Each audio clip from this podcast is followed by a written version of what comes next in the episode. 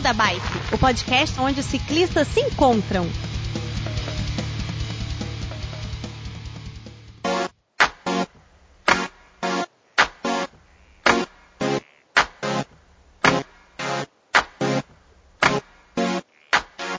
Queridos pedaleiros e pedaleiras, queridos ouvintes, bom dia, boa tarde ou boa noite. Não sabemos aí quando é que vocês vão ouvir esse episódio, mas finalmente, é, depois de bastante tempo, a gente começa um novo episódio do Beco da Bike numa nova toada, numa nova pegada. Hoje é, nós vamos ter o nosso primeiro episódio do ciclo de grandes provas de ciclismo mundiais. Né? É, no dia de gravação deste episódio, nesse dia, nessa quarta-feira, faltam exatamente 12 dias, 19 horas e 41 minutos para começar o Race Across América 2017. Até então tida como a prova de ciclismo mais difícil e desafiadora do planeta Terra. O planeta Terra foi demais, hein? Para isso, como convidado, a gente tem nada mais, nada menos que o Michel Bogli, ele é ciclista, enfim, há, há, muito tempo, tem muita experiência, já participou de várias edições do Race Across América. Michel, muito obrigado por você ter vindo. É, eu quero agradecer a sua, a sua é, prontidão em aceitar o convite do Beco. E vamos lá, se apresenta aí, fala um pouquinho de você. Olá, ouvintes, olá, Werther. É um prazer estar aqui participando do Beco da Bike. Eu tenho 47 anos e eu comecei a fazer triatlon com 18, numa época que o triatlon não era o que é hoje. Antes eu tinha jogado polo aquático, mas antes de tudo eu vivi a febre do BMX no Brasil, que foi, que, que foi inaugurada com o filme ET. Ah, meu amigo, aquele filme foi massa, assim. Todo mundo saiu do cinema com vontade de comprar uma BMXzinha, pequenininha com cestinha na frente. Exato, e a própria Caloi aproveitou e é, a oportunidade começou a vender a Bicicross, a BMX, a Caloi Cross aqui no Brasil é, junto com a Monarch e enfim, e eu só que eu assisti ET não sei quantas vezes numa época que você tinha que ir ao cinema é, para assistir e eu não sei, eu já andava de bicicleta, eu nunca fui um garoto da bola, eu andei um pouquinho de skate, mas não era minha. Eu sempre na turma do prédio a gente sempre tinha a bicicleta como uma coisa importante no nosso, no nosso momento fora da escola. E depois do ET, eu, eu, assim, isso eu reflito hoje, né? Mas na época foi uma coisa inconsciente. Eu comecei a andar cada vez mais, aí fui fazer bicicross de fato, fiz um pouco, até cheguei a competir tudo mais em pista. Só que de lá para cá a bicicleta nunca me desacompanhou, mesmo na época do polo aquático. Eu ia e voltava para o clube onde eu joguei de bicicleta, né? Tarde da noite, de, de dia, de noite, chuva, sábado, domingo, campeonato. Então é legal porque eu fazendo um retrospecto hoje aí no, no alto da minha da minha experiência, a bicicleta sempre me acompanhou, eu não sei porquê, mas e é uma paixão que eu tenho até hoje. Ah, você eu... já acabou de dar a resposta, é por conta de paixão. Claro. Né? É, eu subo na bicicleta até hoje com uma vontade como se fosse a primeira vez. Então aí eu me enveredei pelo triatlon, do triatlon eu acabei participando, tendo a oportunidade de participar do Race Across América, depois foi Cape Epic, Extra Distance, enfim, sempre modalidades onde a bicicleta tem uma importância, um peso muito grande. É, já sinta-se convidado, então, quando a gente for gravar do, do, do, da prova da Cidade do Cabo, o Cape Epic. Então, assim, você já está intimado o dia que a gente fizer um programa dedicado àquela competição. Ah, legal, vai ser um prazer. Eu participei de quatro vezes seguidas, tanto que eu gostei da prova. Já está mais do que gabaritado para falar sobre isso. E para terminar a sua apresentação, na verdade, é, os convidados aqui no Beco têm que falar quais as bicicletas ou qual bicicleta que ele tem atualmente e o que, que faz com ela. Eu tenho uma bicicleta de estrada, óbvio, né? Eu, eu rodo com titânio faz muitos anos, assim, faz mais de 20 anos que eu, faz mais de 25 anos, eu acho, que eu, que eu rodo com uma bike de titânio. E desde a minha primeira bike de titânio, claro, eu tive uma Caloi, você vai evoluindo. Na minha época, você começava com uma bicicleta, né, que você pegava emprestado do tio, e você ir evoluindo. Hoje em dia com as lojas e tal tá muito mais fácil.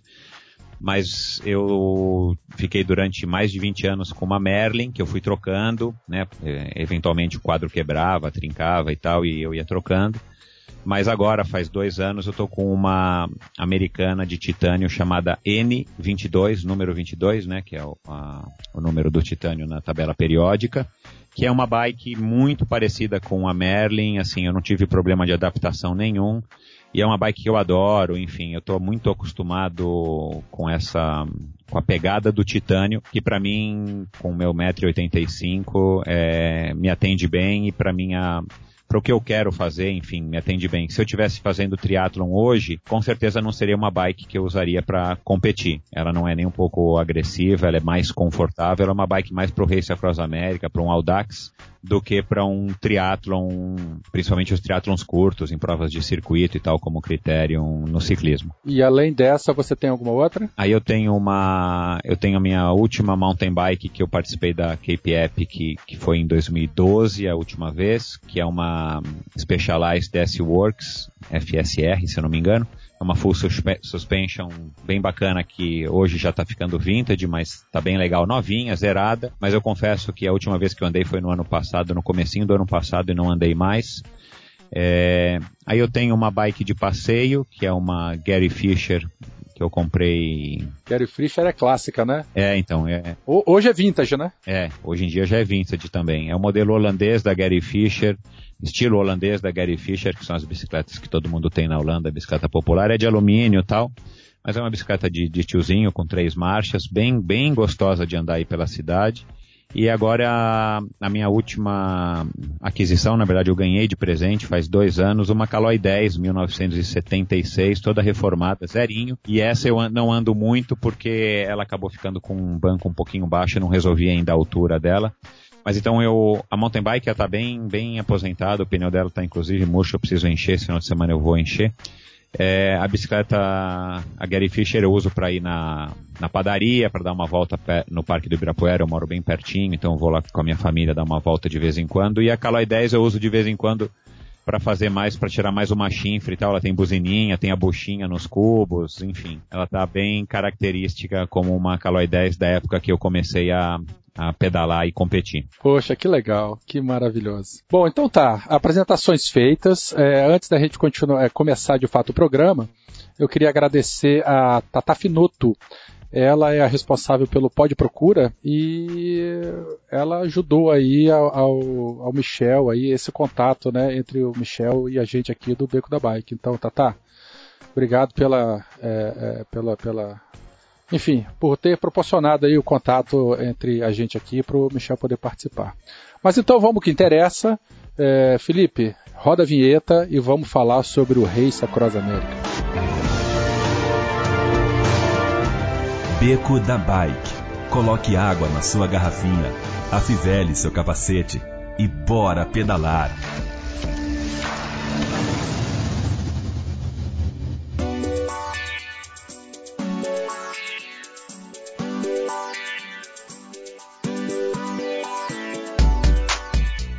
Só que fazendo já uma, uma pequena correção, onde a gente pode até discutir um pouco.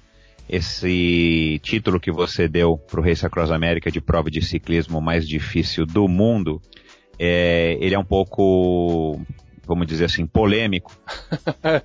Já até sei do que, que você vai falar, mas vai, continua. Porque faz muitos anos, é, pelo menos aí uns 20, se eu não me engano, que uma publicação americana que já existe hoje no Brasil, mas antigamente ela só existia nos Estados Unidos, aqui não. Ela fez que cobre esportes e estilo de vida, mas não necessariamente só esporte. Ela criou aí um painel de especialistas em, em esporte, em condicionamento físico, em psicologia e, enfim, um painel que eu não me recordo agora, faz muitos anos, como eu disse, e fez uma espécie de votação, criou aí rankings e, e, e, e números para que cada um desses especialistas, como se fosse aí uma votação de um concurso de Miss, sei lá, vários critérios e, e escolheu as provas que, que eram julgadas como provas casca grossa, entre elas uma prova de trenó no Alasca chamada Edita Rod, a Vender Globe, que é a volta ao mundo é, em navegação solo, sem, sem ajuda e sem aportar é, né, a Volta ao Mundo, o Ironman, o Tour de France, e escolheram como uma das provas casca grossa o Race Across America solo, né? Que sempre foi a modalidade de maior destaque aí, a categoria de maior destaque dentro do Race Across America. E depois de avaliarem todos os quesitos, quem obteve a maior nota foi o Race Across America, por, por questões meio óbvias, como por exemplo o sono, a repetição, é, o esforço físico e tal, que mesmo você comparando com Race Across America, com Tour de France, que é sim hoje em dia tido como a prova de ciclismo mais difícil do mundo, é, por muitas pessoas, o que é contestável, como eu disse agora no começo. Muito, né? Nós vamos falar disso aí um pouquinho mais para frente. Foi tida como a prova mais difícil, entre outras coisas, por essas que eu disse, mas, por exemplo, o que pode derrubar o cara é uma assadura, né? Nunca no race, nunca no Tour de France, uma assadura vai impedir o cara de continuar, até porque ele não vai ter assadura, porque ele vai parar, vai tomar banho, enfim. E é, e é, claro a privação do sono, que é a coisa mais complicada do Race Across América, que faz com que o indivíduo tenha alucinações e que o corpo literalmente entre em shutdown e o cara não consegue, não adianta, o cara não consegue ir para frente, não adianta o cara querer, né? E não adianta o cara ser um super condicionado, um super atleta. Por isso que muitas dessas provas de ciclismo de longa distância, a gente fala muito que o cara pode ter muito condicionamento físico, mas grande parte do esforço também está na cabeça, né? É uma prova muito mental também, né? Ah, sem dúvida nenhuma, e, e eu vivi isso na pele durante muitos anos e tal, e, e vivenciei não só a minha experiência, como de, de pessoas que eu estive próximo e que eu vou contar um pouco aqui no, no programa de hoje. Mas assim, eu acredito que a cabeça corresponda bem mais do que os 50% que muita gente também diz por aí porque corpo, todo mundo tem o mesmo corpo, todo mundo tem os mesmos músculos, todo mundo tem a mesma quantidade de perna, de braços, de órgãos vitais. É, e claro, você pode treinar mais, treinar menos, você pode ter sim uma carga genética melhor do que a do outro, mas até um certo ponto. Depois desse ponto, o resto, meu amigo, é a cabeça e não tem o que faça o sujeito é, completar ou atingir um objetivo se ele não tiver a determinação, a vontade, enfim.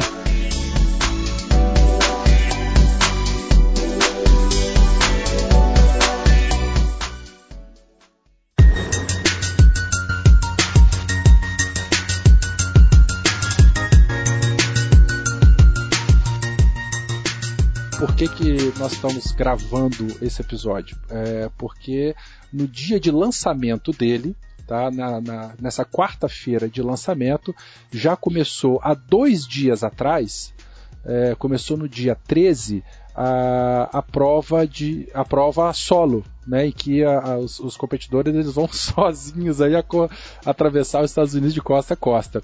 E na, é, no dia 17 vai começar a largada em equipes. Então esse episódio ele tá assim na meiota entre a largada solo e a largada de, e a largada de equipe. E então esse episódio do Beco vai sair estrategicamente para você ouvinte poder acompanhar uh, essa, essa prova e acompanhar sabendo mais ou menos e entendendo como é que é a dinâmica dela. Mas enfim, olha só, hein? aproximadamente 5 mil quilômetros em no máximo 12 dias de atividade, com em torno aí de 52 metros de altimetria acumulada. Né? Essa prova é aberta para corredores de 13 a 75 anos, 15 países diferentes, nos últimos anos, ela conseguiu levantar 2 milhões de dólares arrecadados em ações de caridade. E aí tem uma coisa muito interessante, que depois eu quero que o Michel fale pra gente, que essa prova ela tem bastante essa vertente. Né? Muitas equipes elas vão para lá para fazer projetos, divulgar ações de caridade, levantar fundos para instituições, para enfim, para um monte de coisa.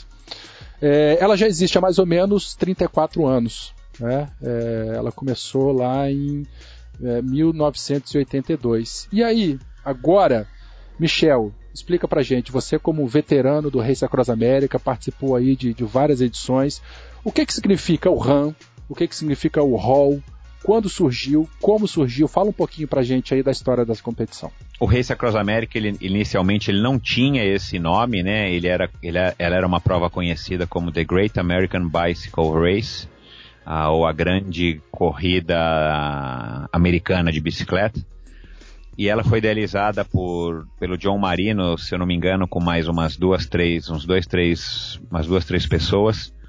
que resolveram que eram provavelmente eram já randonneurs e pessoas que já faziam tal as tais das centuries nos Estados Unidos, isso no, no finzinho dos anos 1970 e comecinho dos 1980.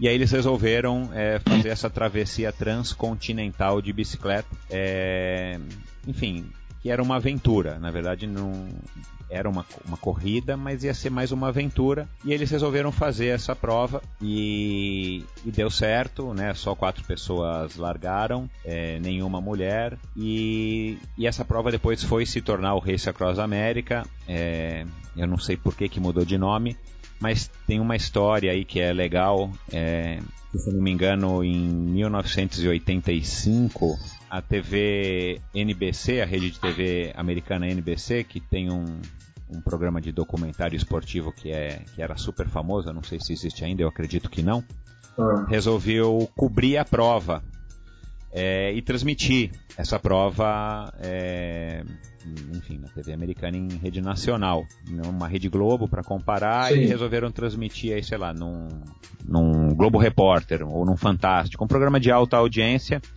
que tinha como propósito divulgar documentários, enfim, não era necessariamente esportivo. E eles fizeram a transmissão, a cobertura de uma corrida épica, uma edição épica do Race Across America, quando o atual campeão, que era um caminhoneiro, de fato, cara, era um caminhoneiro, e ele ganhava, já tinha ganhado, se eu não me engano, umas duas edições da prova, justamente porque ele resistia bem ao sono. Já estava acostumado, né, com a vida na boleia, né? Exato. Ele era um ciclista, mas assim, um ciclista completamente amador.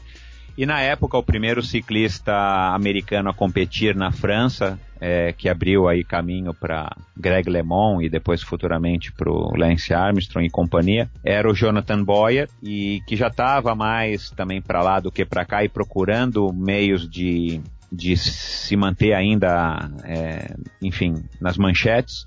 O Jonathan Boyer deu um testemunho depois que soube que o, o Seacrest, ele chamava Michael Seacrest, é, ele soube. Perguntaram para ele né, o que, que ele achava da, da, da, Great American Bicycle Race, é, que era um, vamos dizer aí, um Tour de France americano. O que, que ele achava do Tour de France é, americano e por que, que ele não participava. E ele deu o depoimento de que era uma prova amadora, que o Tour de France era muito mais profissional, muito mais difícil, que aquilo era uma coisa assim, tipo, ah, isso aqui é uma coisa boba. Ele desdenhou a prova. E nisso, o Michael Secrets deu a declaração e desafiou ele, tipo, olha, então, se você acha que é fácil, você não conhece o Race Across America. Vem aqui competir. Rapidinho, nós estamos falando de qual ano isso aí, mais ou menos? Se eu não me engano, é 1985. Depois do, do programa, você pode colocar aí na, nos links e nos notes, eu, a gente dá uma pesquisada e acha isso. Eu tenho inclusive as fitas de vídeo de todos esses programas.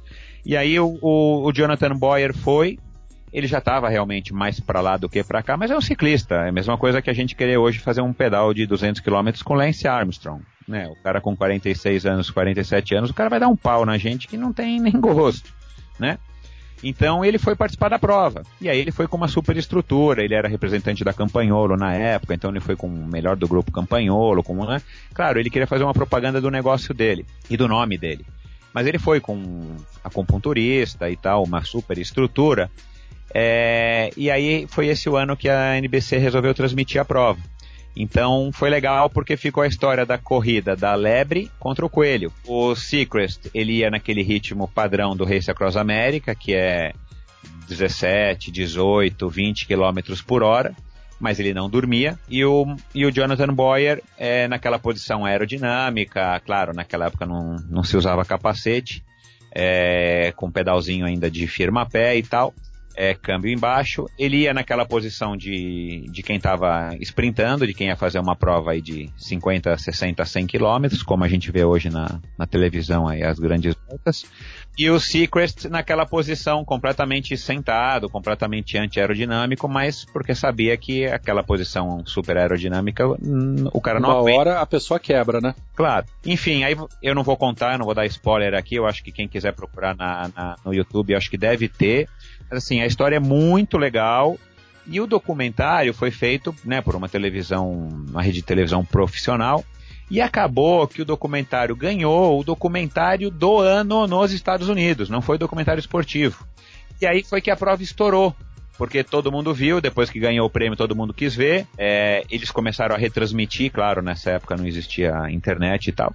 E, e, e, é claro, os donos do Race Across America na época capitalizaram em cima desse título e transformaram ele no Race Across America, que acho que ficaria mais compreensível para as pessoas entenderem é, que era uma prova transcontinental que ia do Pacífico, né, na costa é, oeste, até a costa leste, atravessando os quase 5 mil quilômetros do continente americano numa tacada só. Isso que eu ia falar, e praticamente non-stop, né? Largou, primeiro que chegar lá ganha, né? Exato, a regra é, é, a regra ela é simples e ao mesmo tempo ela é super complexa porque é um manual.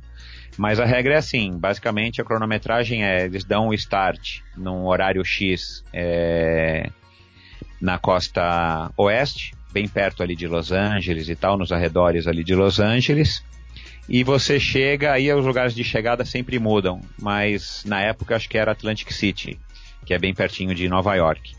Então você tem que percorrer esse tempo, no, esse percurso no, maior, no menor tempo possível. Mas seguindo uma rota previamente estabelecida, né? Uma rota pré-estabelecida, você recebe um guia, enfim. Eu cheguei a competir na época que cada curva era pichada no chão com uma setinha, então é, essa prova, né, ela, ela, como ela é muito antiga, então assim, ela, ela passou por uma época que era bem precário de se organizar, principalmente o, o percurso. Então, você recebe basicamente um guia, um manual, que diz a cada X metros vai ter uma curva, vai ter um. É uma carta de rota, né? Como a gente pedala fazendo prova de Audax, alguma outra coisa assim, né? Você calcula a tua velocidade, tempo, distância e direção. Então, além de aguentar todo o esforço da prova, você tem todo o esforço mental também de planejar aonde você tem que estar. A gente, a gente assim, nas primeiras vezes que eu fui, que não tinha GPS, não tinha o mapa que você fazia um download no Garmin e tal, você errava com bastante frequência, assim, erra pouco, mas você erra, aí você tem que voltar, tipo, você entrou na rua errada, aí você volta e, e corrige o caminho.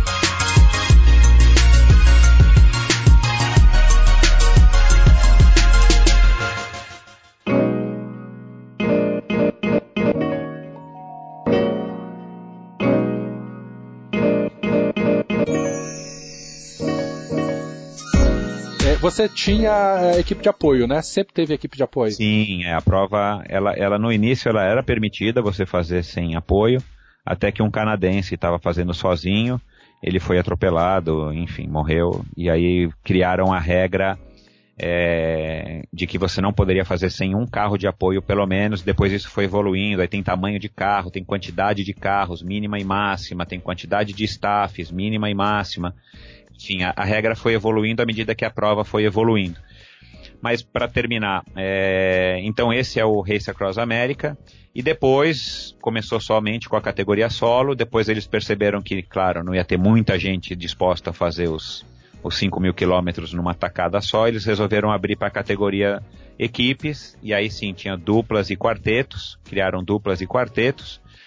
E depois, é, isso já acho que no, no final dos anos 90, eles também tiveram a ideia para tentar fazer a, a prova crescer de, que, de criar a categoria, acho que chama corporativa em português, que você participa com oito pessoas e eles dizem que isso é para você formar equipes de, de empresas, de escritórios e tal. E essas equipes elas são é, tanto mistas quanto equipe mas só masculina e só feminina também, né? Isso, exato, exato.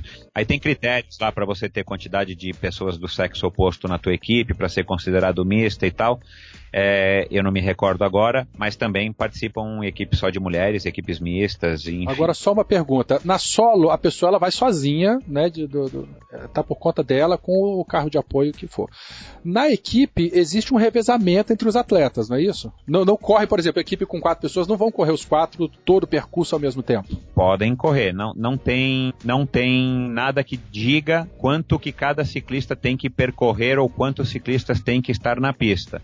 Você pode colocar quatro ou oito ciclista na, ciclistas na pista ao mesmo tempo, ou você pode inclusive não ter nenhum. Você pode parar e falar agora vamos os quatro ou os dois, vamos todo mundo descansar, vamos todo mundo parar aqui na, no fast food vamos comer. Sim, o negócio é que você tem que se entender com o cronômetro, né? Isso. Como é uma corrida contra o tempo, é óbvio que você parar não é a coisa mais inteligente. E aí faz o revezamento entre os atletas, então, para manter a equipe sempre em movimento. Exato. Ah, mas e se a gente pedalar é, os quatro fazendo um contrarrelógio por equipe, a gente vai conseguir fazer uma média, digamos, vai, 50 km por hora, e aí todo mundo pode parar e dar uma descansada para depois fazer de novo outra contrarrelógio de 50 km por hora. Teoricamente, você pode pensar no primeiro momento, ah, ok, mas na prática, como é, as pessoas não param, é muito mais inteligente você manter uma média um pouco mais baixa, mas você não parar nunca, porque toda parada que você der, qualquer um aí que seja bom de matemática vai conseguir concordar, é, claro, não adianta você ir a 50 km por hora e parar, porque essa parada vai te baixar muito a média, porque você está parado, né? E, e, claro, como a gente não consegue de bicicleta a 120 km por hora, quer dizer, toda parada que você dá vai cair tua média muito. Então, a gente descobriu, e daqui a pouco né, eu, vou, eu vou entrar no mérito, mas desde a primeira vez que eu fui, que a melhor maneira, que a maneira que, que as equipes que ganhavam faziam, era um revezamento ininterrupto entre os quatro ciclistas no menor tempo possível para que você pudesse atingir uma máxima velocidade, o um máximo rendimento é, durante esse tempo. É, a hora que o seu rendimento começa a cair, troca o integrante da equipe e vai embora, né? Como se fosse um, um pelotão, né, na estrada, o da frente cansou, pula lá para trás e o outro vai substituindo. Exato. Então assim, o tempo mostrou que essa é a maneira mais rápida de cruzar os Estados Unidos pedalando. E a regra é e a regra diz isso: você tem que pedalar os, vai, vamos arredondar aqui, os 5 mil quilômetros. Você tem que ter uma roda da bicicleta da sua equipe é, você pode ter duas, você pode ter três bicicletas, mas assim, você tem que ter pelo menos passado por aquele centímetro do território americano para poder concluir a prova. A equipe tem que ter passado, né? A equipe tem que ter passado. Exatamente. Pelo menos um dos ciclistas tem que ter pedalado aquele trecho. Por isso que errar não é um grande problema, porque aí você tem que, se você fez a curva errada numa esquina, você volta e você segue as regras de trânsito, então você não pode fazer conversão proibida, não pode passar sinal vermelho, não pode passar no sinal de stop que vira piada entre os brasileiros, mas é a verdade. Então você tem que fazer um contorno, voltar, né? E aí sim entrar no percurso. Você não pode simplesmente, sei lá, pular a calçada e carregar a bicicleta, não. E como é que fica a fiscalização de prova? Porque não tem fiscal para ver o tempo todo é, é, é, esses, essas coisas que acontecem, né? É, é, enfim, eu acredito que parte do princípio de que todo mundo vai ter o fair play, todo mundo vai obedecer as regras e ninguém vai tentar dar um jeitinho de, de, de, passar pelo caminho mais curto ou fazer alguma outra coisa para encurtar o tempo. Isso é uma das coisas no Race Across América que, que para o brasileiro chama muito atenção, infelizmente, né? É, mas que, que, na minha visão, é uma das coisas mais legais do Race Across América e eu confio nesse espírito, embora você converse com outras pessoas e outras pessoas já duvidem um pouco desse espírito mas assim, o, o que eu acho legal, e, e aí na minha cabeça, diamante da bike e tal, eu acho, eu gosto de acreditar nisso, de que ninguém está roubando. Existem sim fiscais, os fiscais visíveis e existem os fiscais invisíveis. É, então assim, diz a lenda que uma vez num cruzamento no meio do deserto, duas retas praticamente perpendiculares é, que se cruzavam, né? Aquela, aquela cena que a gente vê muito em filme e tal, não tem nada, só aquele matinho rodando e tem duas placas, né, de parar para cada um dos lados. Diz que vinha um ciclista, ele olhou para os dois lados, é, era uma reta, era um plano, ele não viu ninguém, não tinha um arbusto, não tinha uma árvore. Ele resolveu falar: ah, agora ninguém vai me ver aqui. Ele não pôs o pé no chão, porque parar no Race Across América significa você tocar o chão. Mesmo que você toque, vai a 2 km por hora, tá? Mas você tem que parar e tocar o chão. É ele resolveu passar batido e óbvio, o cara não ganhou grande coisa, o cara ganhou, vai, dois segundos, né? Enfim, mas a regra diz que você tem que parar, pôr o pé no chão e seguir viagem. É, ele resolveu não parar e diz a lenda de que a equipe foi penalizada lá com uns 15 minutos, enfim, tem lá também a tabela de penalização da, do Race Across America. Então isso eu não sei se eles implantaram para botar medo nas pessoas e, e, e, dizer que a prova é séria, mas assim, é, é legal porque a gente participando da prova lá, e aí eu posso dizer que em todas as edições que eu participei, a gente segue isso e às vezes escapa, não vou dizer que, né, de repente, às duas horas uhum. da manhã, numa chuva, você está num cruzamento que você não viu que tem um stop, porque tem muito cruzamento que você pode seguir batido ou que a direita é livre e tal. às vezes escapava e a gente torcia para que ninguém visse e penalizasse a gente. Mas eu não lembro agora exatamente qual ano e tal, mas a gente sim tomou penalização, inclusive de stop, e a gente não vê necessariamente o juiz. Então é legal porque roda muito esse espírito do fair play, é, até porque a prova é uma prova que surgiu com, com esse propósito de juntar amigos e fazer uma travessia. E não vale nada, na verdade, né? Ela só vale o título, né? O cara que ganha não, não ganha um centavo, enfim. É difícil explicar, né, para as pessoas que não participam, que não tem esse espírito do ciclismo de longa distância, ou que não tem tanto fair play, que você se sacrifica, você gasta o dinheiro, você fica longe da família. Ué, mas você não vai ganhar nada? Assim, nada, nenhum tipo de, de, de premiação financeira, nem nada mas você vai ganhar a tua experiência, vai ganhar a, a enfim, a, a felicidade de ter, de ter, terminado um desafio desse. Infelizmente é difícil as pessoas entenderem isso. Pois é, só quem participa que entende, eu acho que não tem como ser diferente.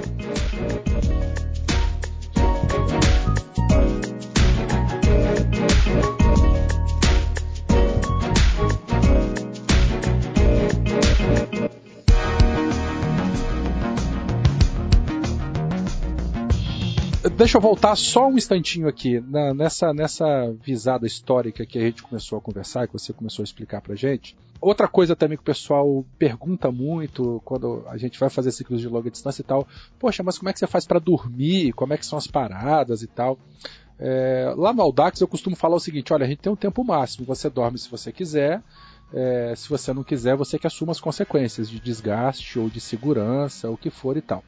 Mas é, no, histórico do Race Across America, é, parece que, apesar do, do, do, de ter essa questão aí de, ó, de, quem chegar primeiro, mas para as, a, as provas solo foi estabelecido um tempo de descanso, não foi? Por questões de segurança é, um tempo máximo ou mínimo que a pessoa tem que parar para dormir? Não tem alguma coisa assim? Isso. É, infelizmente os acidentes foram acontecendo e, e o que nenhum organizador poderia prever é que iriam aparecer alguns malucos que queriam não dormir. É, mesmo nesse, nessa prova histórica aí de 1985 que eu contei, o Jonathan Boyer ele faz mil quilômetros sem parar. Claro, às vezes o cara para um pouquinho para fazer um xixi, mas mesmo assim ele comia, trocava de roupa, tudo pedalando e mostra no filme, né?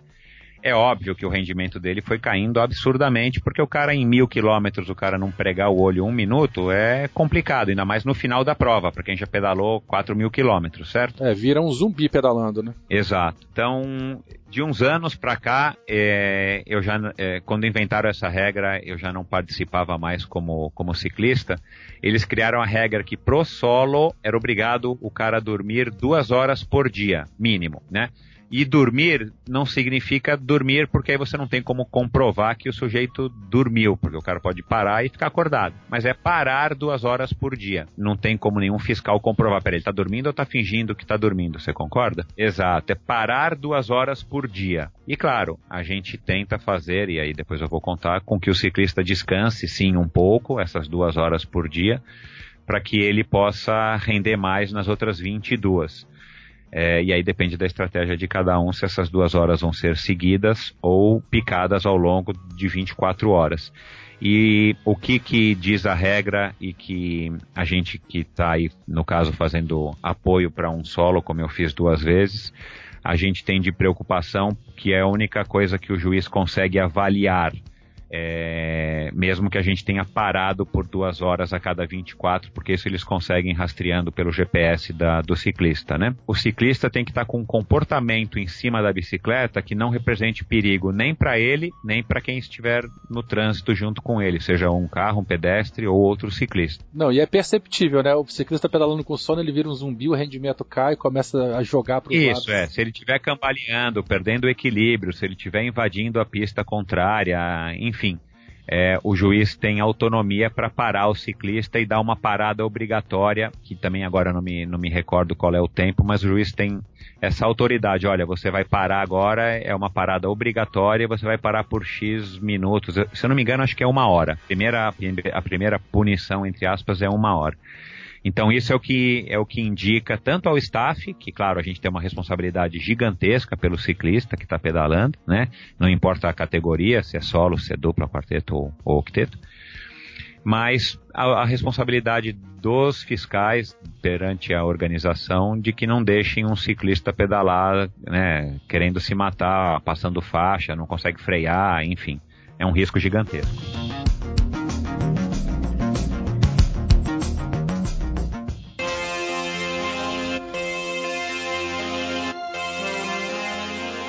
Bom, mudando um pouco de assunto agora, é, a, gente já, a gente já começou a adiantar já, quando a gente começou a falar de Tour de France, Race Across America e tal, mas para é, localizar o, os ouvintes. A partir de agora, junho e julho, já começa o verão no hemisfério norte. Né? Então já começam as, as, as grandes provas, as clássicas de ciclismo. Mês passado, se eu não me engano, ou agora, é, no finalzinho desse mês, teve o Giro de Itália, não foi? Exato, acabou agora faz pouco tempo. Em julho, daqui a um mês do lançamento desse episódio, ou 15 dias, eu não sei, vai começar o Tour de France, que é o mais conhecido, mais famoso, mais tradicional. Na sequência entra o Giro de Espanha e assim por diante. Mas é, o Race Across America não é um giro, não é, ele não se compara a essas provas clássicas de ciclismo que nós estamos acostumados de ver aí. Né? São inclusive provas, essas provas são mais antigas e tal. Vamos falar um pouquinho das principais diferenças do race para essas provas clássicas de giro? Sim, vamos lá. O Tour de France, acho que a grande parte dos ouvintes é, já ouviu falar, já conhece, mas acho que não custa nada é, dizer, né? São é, quase 5 mil quilômetros também, é, pela França, dentro, do, dentro do, do, país da França, e dividido em 23 dias, 21 etapas. Tem sempre dois descansos entre um dia e outro aí, acho que mais ou menos a cada semana tem dois dias que o sujeito para para dar uma descansada ou às vezes para fazer um deslocamento. Isso que eu ia falar, e essas etapas não necessariamente onde termina uma começa a outra, né? Os, os atletas eles fazem deslocamento aéreo também entre algumas etapas. É, deslocamento de ônibus, de às vezes até de bicicleta quando é pertinho, porque eles são, sempre dão uma pedaladinha depois, mas mais ou menos quase sempre de ônibus e às vezes de avião quando é larga num outro país ou eles saem do sul da França e vão para o norte da França, onde termina na, em Paris. Então o, o, o, Tour de France é isso. São equipes, né, equipes de oito ciclistas que largam, são acho que 168 ou 198 ciclistas que largam, 198 que largam aí quase todos os últimos anos foram, foi essa quantidade. E você participa desse percurso que é pré-determinado, todo fechadinho, bacana, como uma corrida de ciclismo deve ser e você trabalha em equipe e você enfrenta per, é, etapas que são planas, etapas que têm um pouco de plano, um pouco de subida, etapas que são curtas de contrarrelógio, contrarrelógios por equipe, etapas que são clássicas de só subida praticamente, que são as etapas rainha.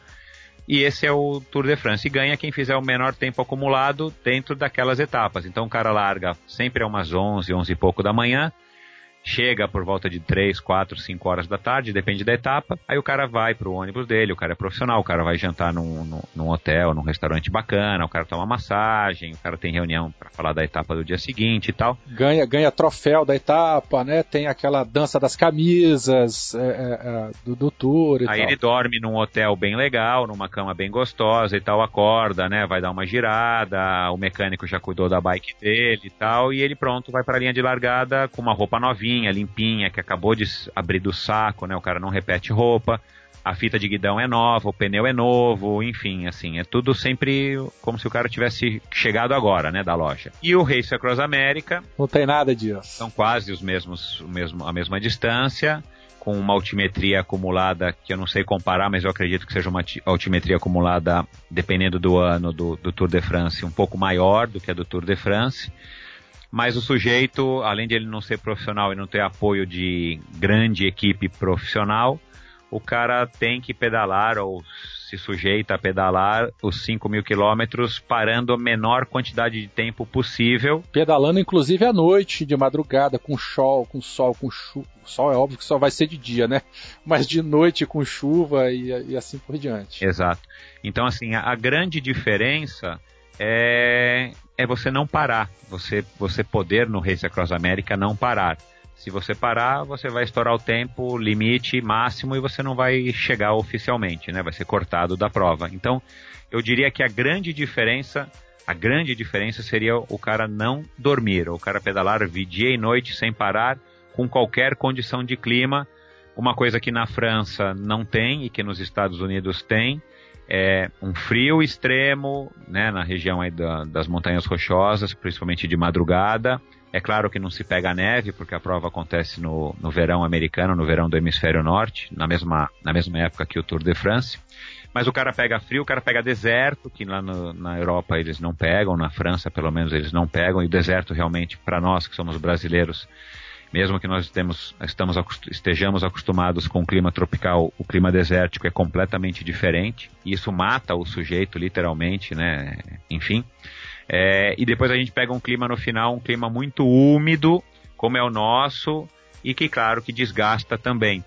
É, a variação é muito brusca, né? Na costa oeste você tem aquele deserto quente e seco, na costa leste é aquela coisa úmida, né? Quente e úmida, porque é uma área banhada lá pela, pela corrente do Golfo deve ser muito louco a, a, a, aclimatação ou a falta dela, né, no intervalo tão curto assim, e você já é, cansado, enfim, deve ser uma doideira isso. Exato.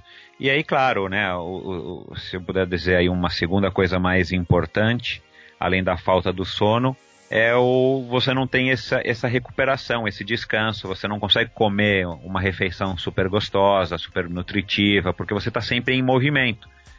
Para isso você vai com uma estrutura de apoio bem legal, tem gente que vai com uma estrutura de apoio menor, mas assim, aí é assim, é pão com queijo, é macarrãozinho de micro-ondas, enfim, no máximo você frita um ovo e tal, quer dizer, você depende muito da suplementação, isso se você se adapta e se você treinou com ela, enfim. É, mas é que é claro que não é a mesma coisa que você sentar numa mesa com um talher de, de metal e tal e comer ou escolher um cardápio entre carne, frango ou peixe. Nossa, você tá falando assim, eu, eu, tô, eu fecho o olho, eu, eu imagino fazendo uma doideira dessa. Deve ser muito legal participar de uma prova dessa. Óbvio que com todo o cansaço, com toda a, a, a tensão, todo o estresse, mas terminar uma prova dessa deve ser uma coisa tão maravilhosa, né? Porque a gente resgata tudo aquilo que passou ao longo dos últimos dias e ah, quando mais para frente eu quero a gente vai conversar um pouquinho como é que foi os finalmente aí quando você terminava a prova. Mas deve ser uma coisa, uma experiência maravilhosa.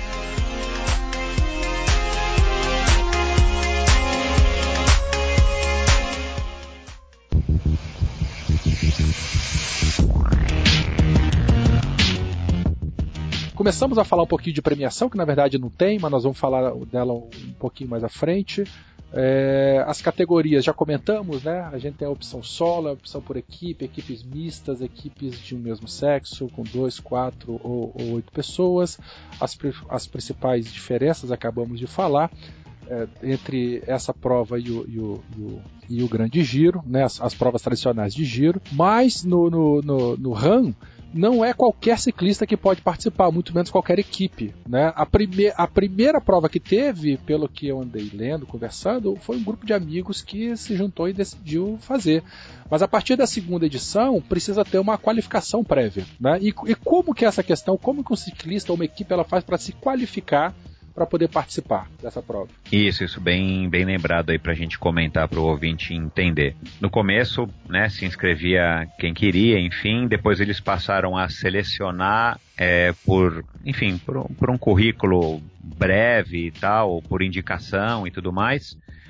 E foi assim que eu participei a primeira vez, em 1994. Ainda você podia participar aí por, por indicação, eles estavam querendo fazer a prova espalhar mas depois de depois de 94, eu não sei se já foi em 95 ou 97, eles já criaram um sistema de seletivas que o sujeito, a equipe que quisesse, ela tinha que participar de alguma prova, que no começo começou, é, começaram nos Estados Unidos ter provas seletivas, provas classificatórias, é, e depois começou a se espalhar pelo, pelo mundo, inclusive no Brasil, né? Eu fui o diretor técnico aí do, da única seletiva brasileira para o Race Across America até hoje, durante alguns anos.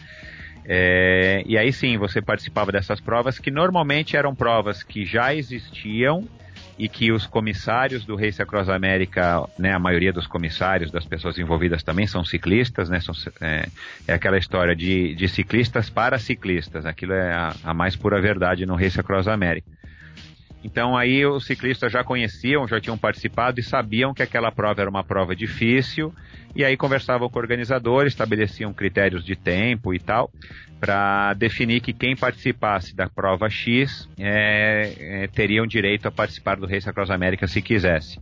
E aí tinha provas de 24 horas, provas de 800 quilômetros, tinha provas de circuito, provas de, de ponto A até o ponto B diversas provas nos Estados Unidos que ainda acontecem e depois foram surgindo provas específicas seletivas para o Race Across América com o intuito de estar tá fomentando a, a, o ciclismo de ultradistância. Até aí nessa época o ciclismo de ultradistância já estava bem consagrado nos Estados Unidos e na Europa, é, também na Austrália, né, na Oceania já tinha aí provas também de ultraciclismo.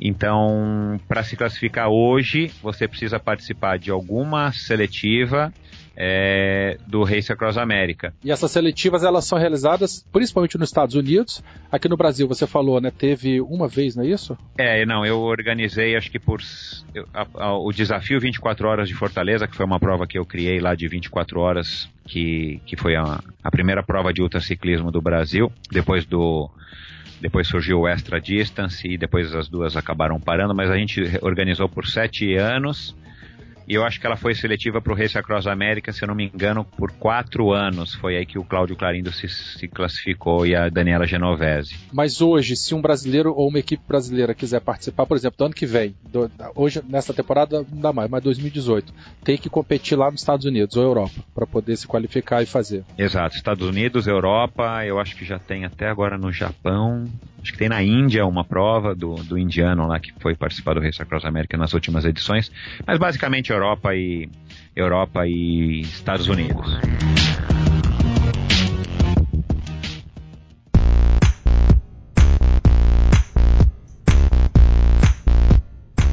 Para participar, a gente precisa é, fazer essas provas, essas etapas é, de classificação.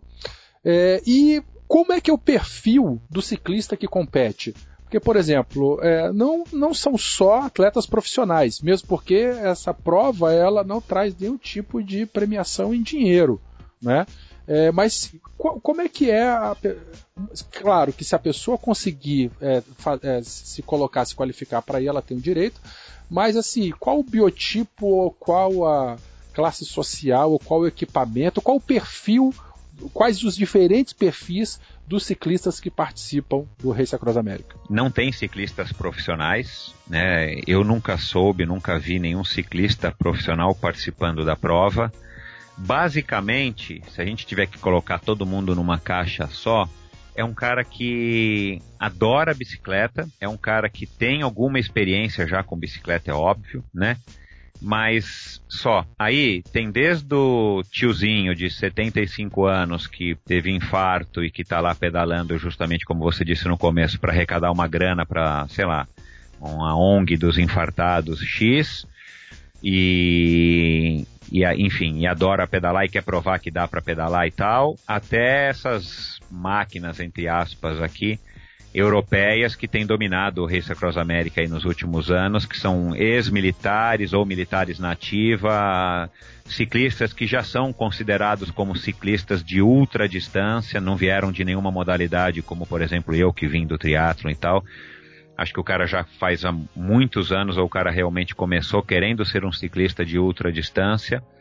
É, pais de família, mães de família, pessoas, vamos dizer assim, normais, que para os europeus e para médicos, muito, muitos, muitos, muitos médicos de todas as especialidades e tal, mas pessoas que curtem a bike, seja no final de semana, seja num Audax, seja num, numa, num, num, num Century, né, numa prova aí de, de 100 milhas, de 100 quilômetros, enfim, é, que é como a gente um dia sonha que, que a gente chegue aqui no Brasil. E a gente está caminhando bastante legal para isso que são pessoas que curtem a bike, que são ciclistas, não importa o nível, não importa a bike, não importa nada, o cara simplesmente se propõe a fazer um desafio desse, é, que é grande, de fato é grande, mas assim, o que eu aprendi ao longo de, de tantos anos viajando e participando de provas aí no exterior, é que o que pra gente é uma coisa que choca, que você fala, né? Até hoje eu falo para minha filha, enfim, para quem eu conheço que eu fiz o Race Across America, ou um Ironman, ou mesmo uma maratona, as pessoas se chocam. O Ironman, cara, eu me choco com qualquer um que faz. Vocês correm uma maratona e depois faz um Audax de 200, cara, e ainda nada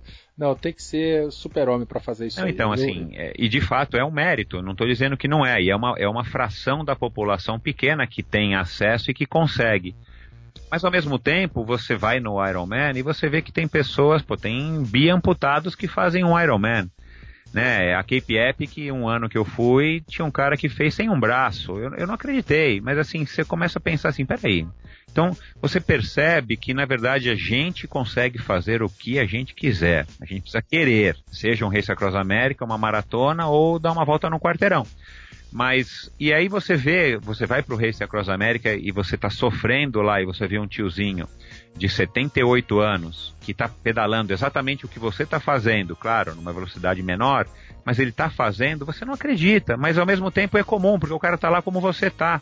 E ele não se sente especial ou melhor do que você, e você não tem o direito de se sentir especial ou melhor do que ele.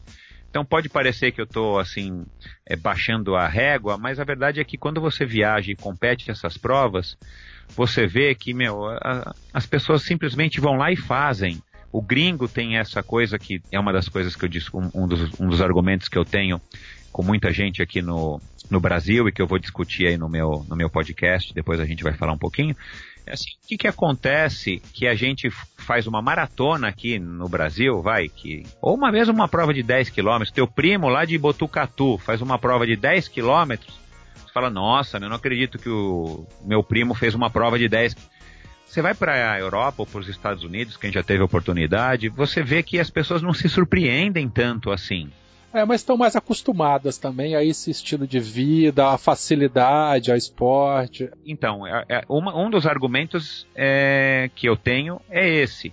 Mas assim, até quando que nós brasileiros vamos ficar assim surpresos com o nosso primo de Botucatu que correu uma prova de 10 quilômetros. Pelo amor de Deus, a São Silvestre está aí há não sei quantos anos e é uma prova de 15 quilômetros. É, a São Silvestre é massa, eu participei uma vez. Ah, eu gosto de usar o exemplo da São Silvestre porque é um exemplo bem tangível para todos os ouvintes e todo mundo.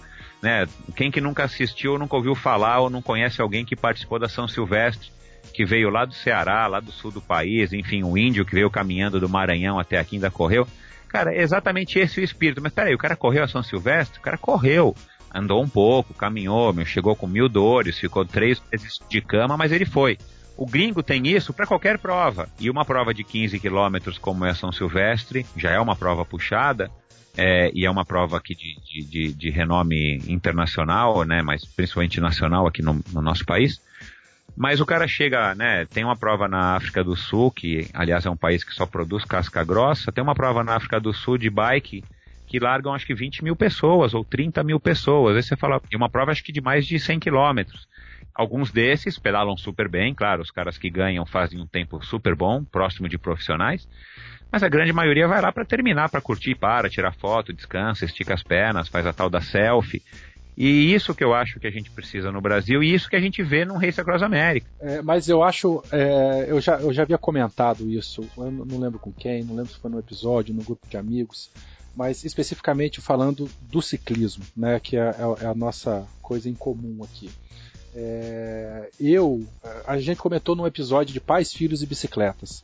É, eu, eu tenho 42, vou fazer 43 e tal, mas quando eu era pequeno, eu não pedalava de bicicleta com meu pai. Hoje, eu pedalo de bicicleta com meu filho. Meu filho tem 8 anos, ele pedala comigo desde os 4 anos de idade.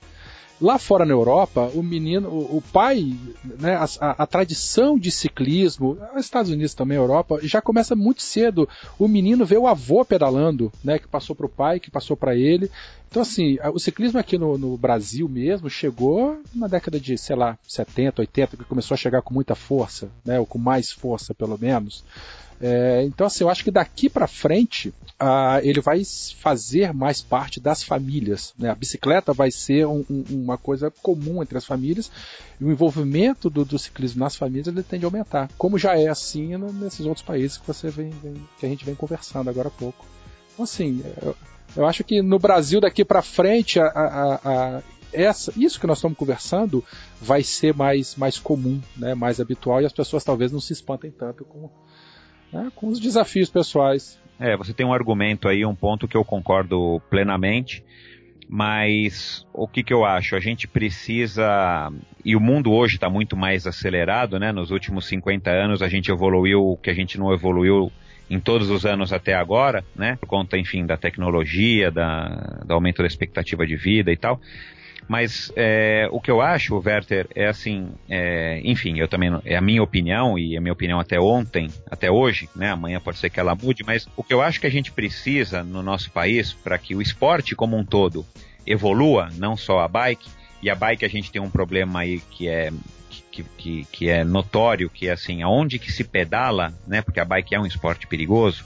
E claro, você não quer colocar o teu filho para pedalar na, no, numa rua, numa avenida perigosa ou com muita poluição, enfim.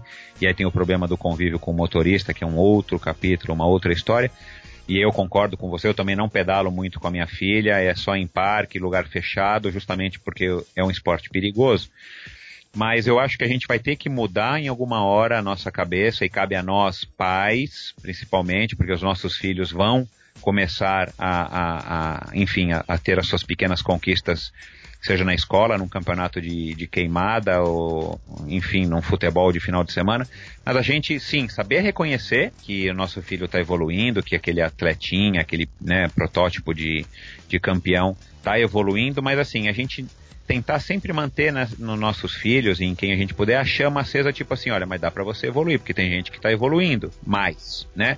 Justamente para que a gente não se contente com um Guga, a gente não se contente com um Gustavo Borges, com um Xuxa, a gente não se contente com um Mauro Ribeiro, com um Cláudio Clarindo, que a gente sempre fale assim, pô, legal, mas vamos lá, precisa ter mais, cadê o segundo Cláudio Clarindo, cadê o próximo Guga, cadê, o, cadê a próxima Fernanda Keller, porque senão, pessoal, a gente vai viver desses ídolos esporádicos, na minha opinião, tá?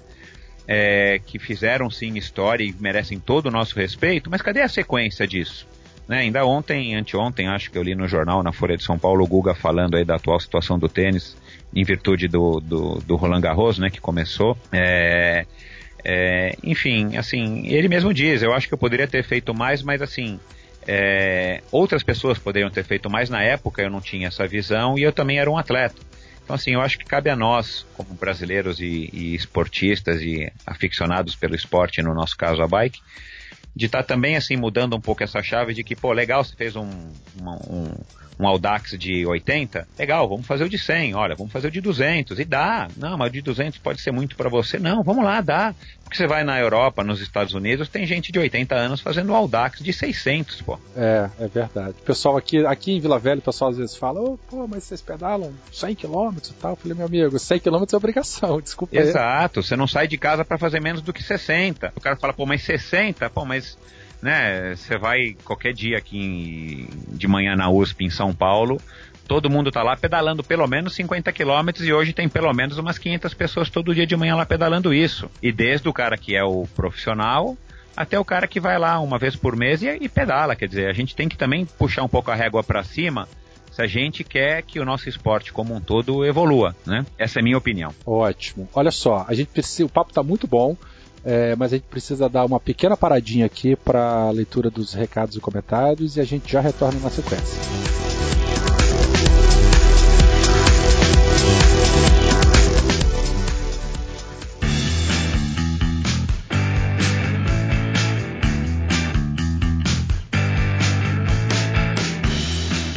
Alô, Peninha, tudo bem?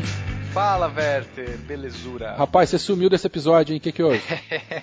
Esse episódio, infelizmente, eu não pude participar, tava morrendo de vontade, porque eu estava programando, atarefado, estava correndo com mil coisas sobre a minha expedição que eu vou fazer agora, amigo. Exatamente, já estou embarcando. Nossa, vai. Como assim? Vai para onde? Quando? Como e fa fazer o quê? Bom, eu sou escalador, né? Além de ciclista. Ai, mais uma coisa.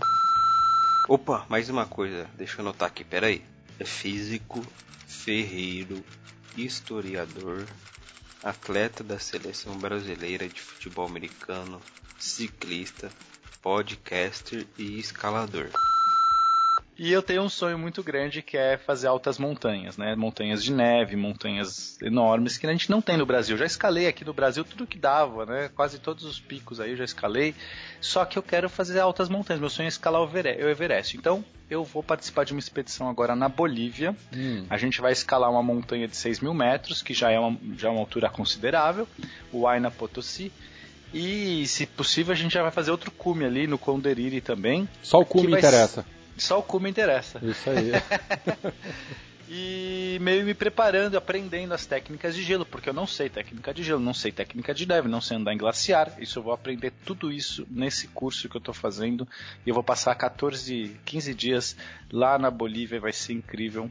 E então, amigos, eu vou ficar fora um tempinho aí do, do dia a dia do beco mas eu te, vou tentar me comunicar com vocês de lá. Olha só, de repente eu gravo um, um, um giro, giro da montanha. Giro do beco especial. Não é, Werther? Vamos tentar fazer uma brincadeira. Então, ouvintes, é, quero ver mensagens de, de boa sorte, né? Não desejem que eu morra, por favor. Me deem força. Só o Felipe que vai desejar. É, o Felipe com certeza. E se, e se eu morrer, vai estar na conta de vocês. Então Vai estar na conta do Felipe, porque ele não pôde gravar esse recado. vai estar na conta do eu termi... Ó, ouvintes, eu terminei o meu programa de Dia dos Namorados mais cedo para vir aqui e gravar esse recado, que fique registrado. Se o Pena morrer, eu deixei, eu, eu fiz de tudo para poder participar dessa último contato com ele. Não, se eu morrer, o Felipe vai mandar um chupa-pena, do jeito que ele é. Eu sei que ele vai fazer isso. Então, eu vou tentar não morrer só para não dar o gostinho de Pra você mandar o chupa Felipe. eu vou dar um chupa Felipe se eu sobreviver, cara. Ó, é tirou uma foto lá do alto, só faz um vídeo assim, ó. Chupa Felipe. Só mímica da boca, né? Porque vai ter muito vento, não vai dar pra ouvir nada. Aí você faz um chupa Felipe. É, manda um dedo pra ele também. Tá bom, beleza. É universal. então é isso. Ouvintes, então é, fiquem aí com o Werther e com o Felipe nesse tempo aí. Eu volto em breve, espero. Tomara. Eu também espero. Que você não escorrega no gelo e não quebre a perna e volte tranquilo. Valeu, velho. Queridões, é, falei igual o Fencas agora, hein? Queridos ouvintes, nossa, agora eu tô falando igual o Tarek. É, é o, o, pedaleiros e pedaleiras. É, agora, sim. agora sim, né? É, não teremos recados de leitura de recados e e-mails, porque o episódio de hoje está chicante.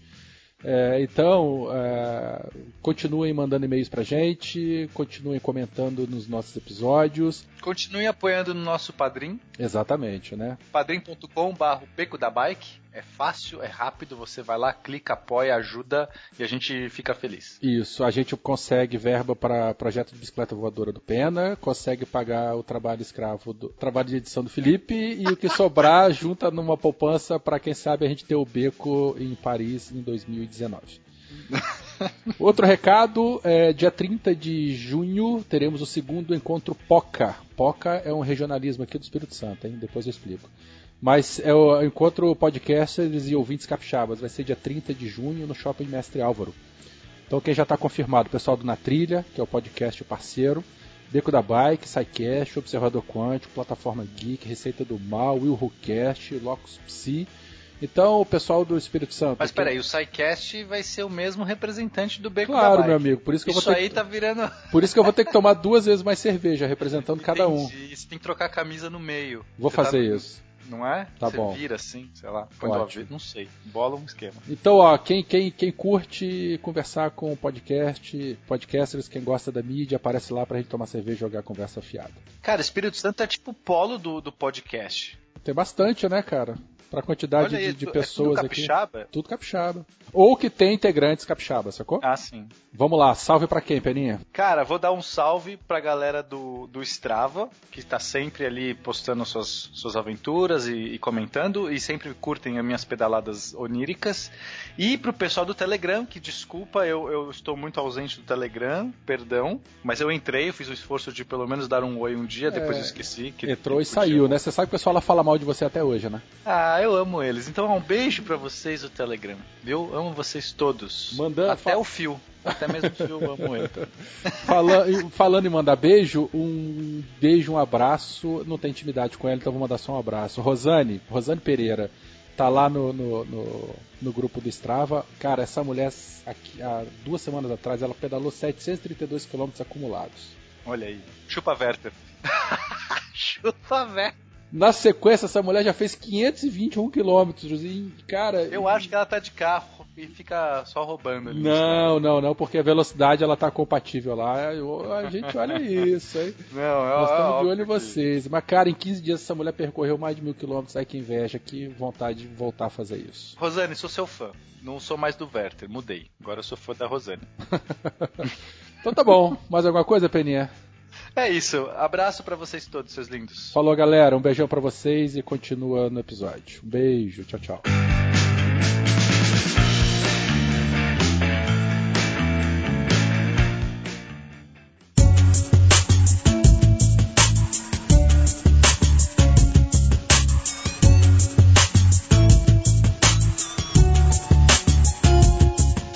Você comentou agora há pouco que você foi convidado a participar da sua, na sua primeira vez e depois você teve que eh, se qualificar para poder ir e tal. Então agora a gente quer saber de você. Como é que você conheceu o Han? Eh, você já, já, já sabia dele quando você foi convidado? Ou você foi convidado e nunca tinha ouvido falar dele antes? Eh, como, que a- foi a, como que foi a sua preparação para suas diferentes, das suas diferentes participações? E você também teve uma virada, você teve um, um plot twist aí, né? Que durante algumas edições você participou como atleta, competidor, e depois você participou na equipe de apoio. Conta um pouco pra gente aí dessa trajetória. Legal. Eu, na verdade, eu acabei tendo, assim, bastante sorte, eu considero.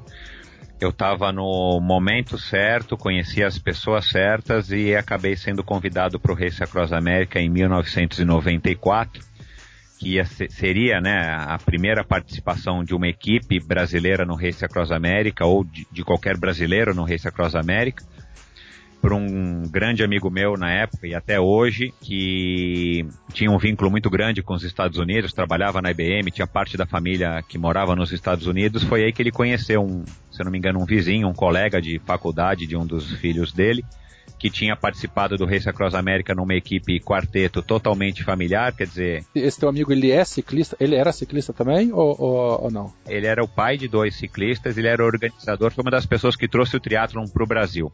Cid Cardoso, que hoje né, mudou com a família toda para os Estados Unidos, já faz aí também mais de 20 anos e, e tem uma loja de esportes lá.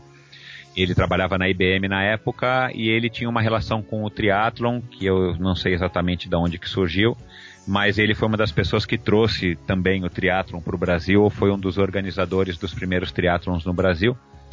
E ele, então, um dos filhos dele parece que era colega de um, de um amigo que tinha participado no ano de 1993 do Race Across America numa equipe pai, três filhos, e toda a equipe de apoio era a mãe, a irmã, a tia. Nossa, cara, que fantástico. Isso, isso vem tão de encontro ao que a gente acabou de falar três minutos atrás. Nossa, que maravilha, que legal. E, e, e, assim, é claro que eles não foram com o intuito de ganhar nem de nada, era um contexto assim, vamos tirar férias e vamos atravessar os Estados Unidos de bike com todo mundo ajudando. Claro, o Cid se inspirou por isso, e como a família dele era uma família de esportistas, ele teve a ideia de levar uma equipe brasileira, né? Mas ele tinha dois, dois filhos que pedalavam, a Silvia, é, na época acho que ela não podia, que era a, a, terceira filha dele, e ele, ele foi maratonista e tal, nessa época ele não pedalava, ele passou a pedalar depois.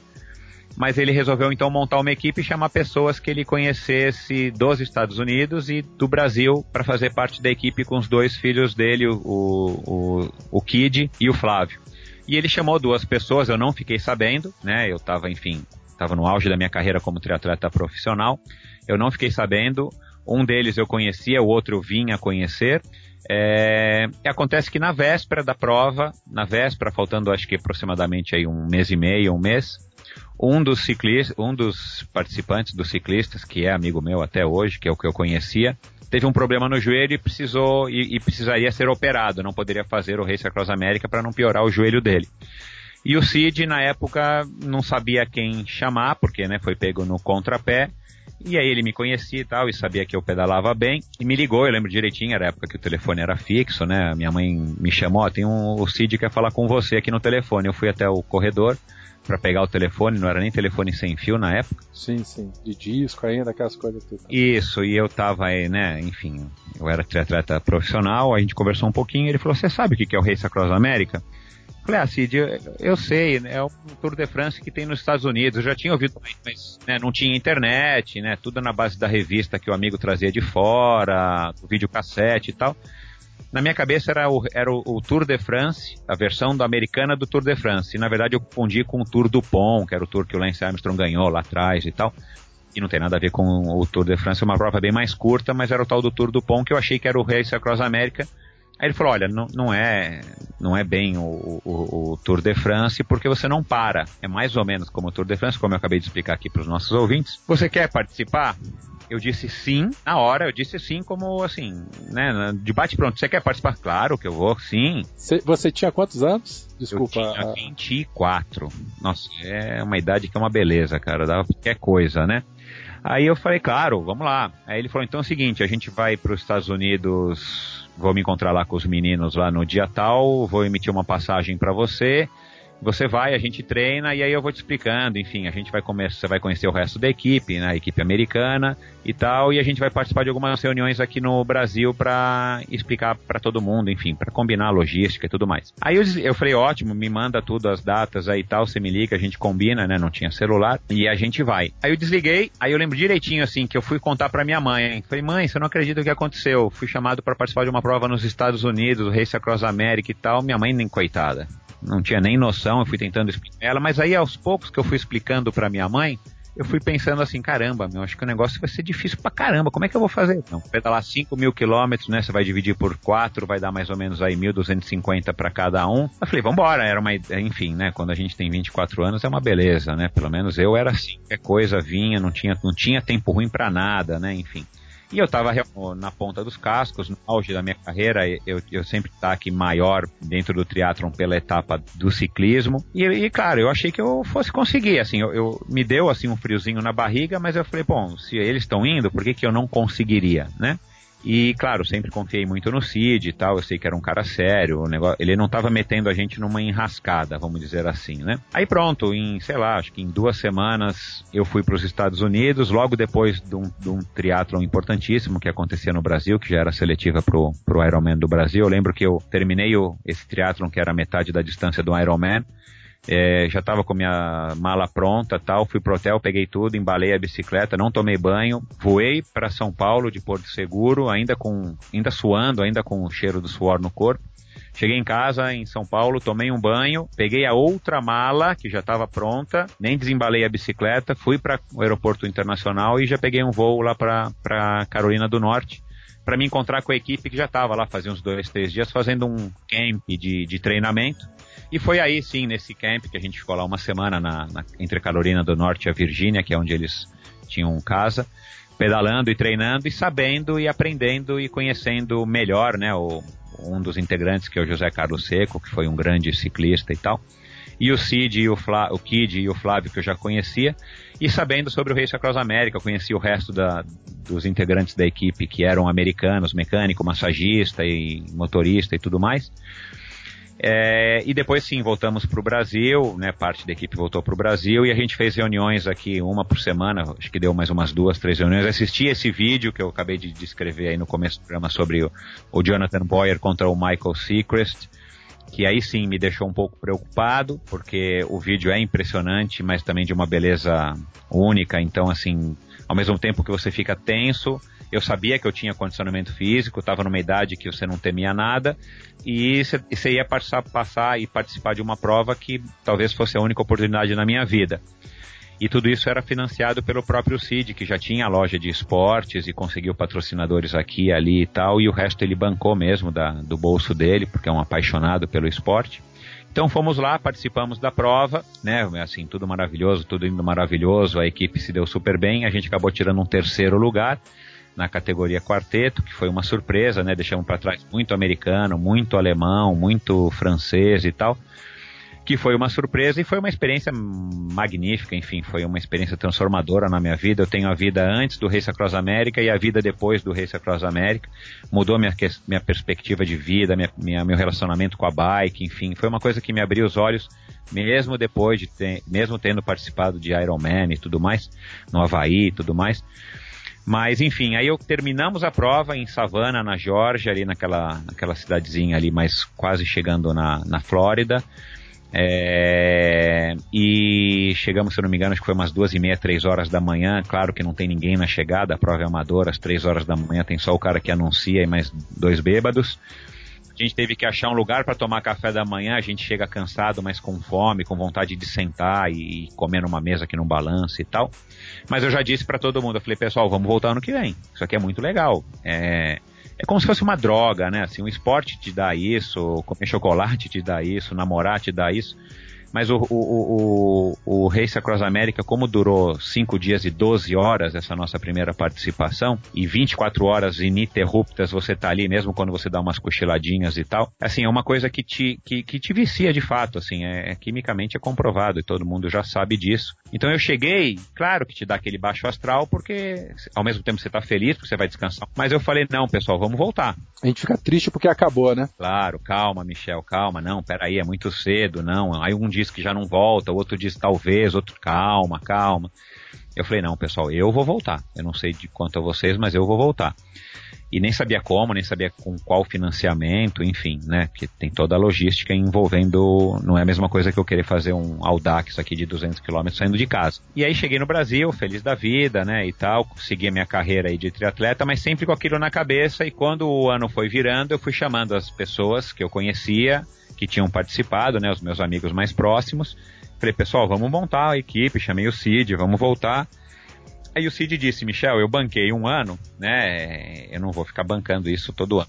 Enfim, foi uma experiência legal e eu entendi que nós fomos bem. E claro que existia assim aquele negócio, fomos terceiro, quem sabe a gente vai melhor. Mas não era o, não era o que nos motivava, o que, o que me motivava. O que me motivava é assim, cara, eu quero ter essa experiência de novo. Os Estados Unidos é um país fabuloso, né, de dimensões continentais. A gente passa por percursos, reservas indígenas, deserto. A gente pegou mini tornados. A gente passou pedalando no meio de búfalos, é, em floresta, praticamente floresta tropical, que não é tropical, mas é úmida pra caramba, com animais, cervos, é, rios, riachos, montanhas, pedras, lua cheia, vento contra, vento a favor. Meu, assim, é magnífico tudo que você pode experimentar em cima de uma bicicleta na sua vida, em uma semana no Race Across America, você vai experimentar. Acho que esse é o maior apelo e se alguém aqui estiver ouvindo e gostar de bike e quiser, pode depois me procurar. Eu dou o maior incentivo do mundo. Se você quiser experimentar todas as sensações que um ciclista tem em cima da bicicleta ao longo de uma vida, no Race Across America em uma semana vai ser garantido que você vai experimentar pelo menos uma vez quiçá não várias, pelo menos todas as sensações que você pode ter como ciclista, tanto as boas quanto as ruins. Claro, a, ruim, a assadura também faz parte, né, Exato. né? Uma... Não, você tá falando aqui, eu tô, tô me arrepiando cada vez mais aqui. Assim, cara, eu juro, é, é, magnífico. E o Race Across America também, como uma maratona, um Ironman, todo mundo consegue fazer. Isso eu posso garantir, provo, assino embaixo e dou minhas bicicletas inteiras se uma pessoa quiser fazer o Race Across America e não conseguir porque diz que não tem condição. Eu, eu dou minhas bicicletas todas para essa pessoa. Pode, tem condição. Claro, precisa se preparar, né? Precisa ter logística, mas todo mundo tem, todo mundo que está ouvindo, todo mundo que está aqui e aí, pode fazer o Race Across America sem dúvida nenhuma, sem sombra de dúvidas nenhuma.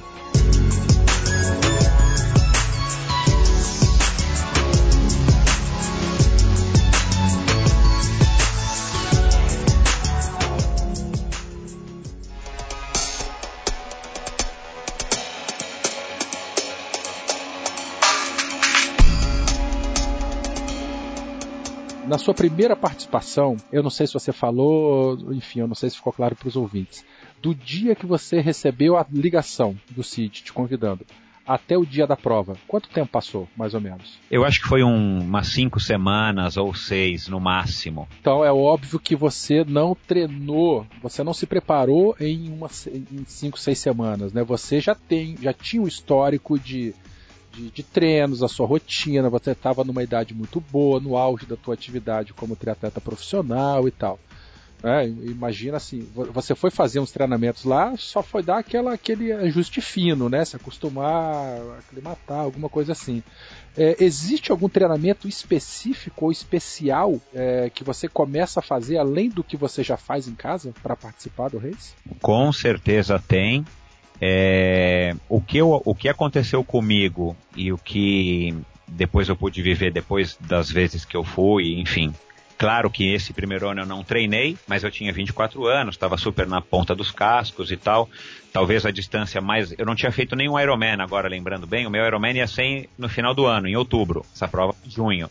É... O meu primeiro Ironman foi em 1994 no Havaí. Então talvez o máximo que eu tinha pedalado nessa época talvez teria sido 180 ou 200 quilômetros, justamente por causa do Ironman que eu ia competir, né? E para quem não sabe, o Ironman são 180 quilômetros de bike. É, mas como eu, eu, disse, eu tinha uma energia e tinha uma, uma confiança, enfim. E eu adorava a bicicleta como eu adoro hoje. E para mim, assim, foi, foi meio que tudo bem, vamos lá. E claro, num quarteto, é, a gente já foi aprendendo aí, depois que eu topei, conversando e depois nessa, nessa clínica que a gente fez, essa imersão que a gente fez de uma semana lá nos Estados Unidos onde a gente chegou até a pedalar 200 quilômetros um dia, eu lembro direitinho que meu pé ardeu pra caramba, fazia um tempão que eu, que eu não pedalava 200 quilômetros, é, ou nunca tinha pedalado 200 quilômetros, mas é, como você reveza de meia em meia hora, de 40 em 40 minutos, que isso é o que se provou ser a, a melhor estratégia para você não ganhar, mas para você fazer o Race Across America no tempo mais rápido que você conseguiria fazer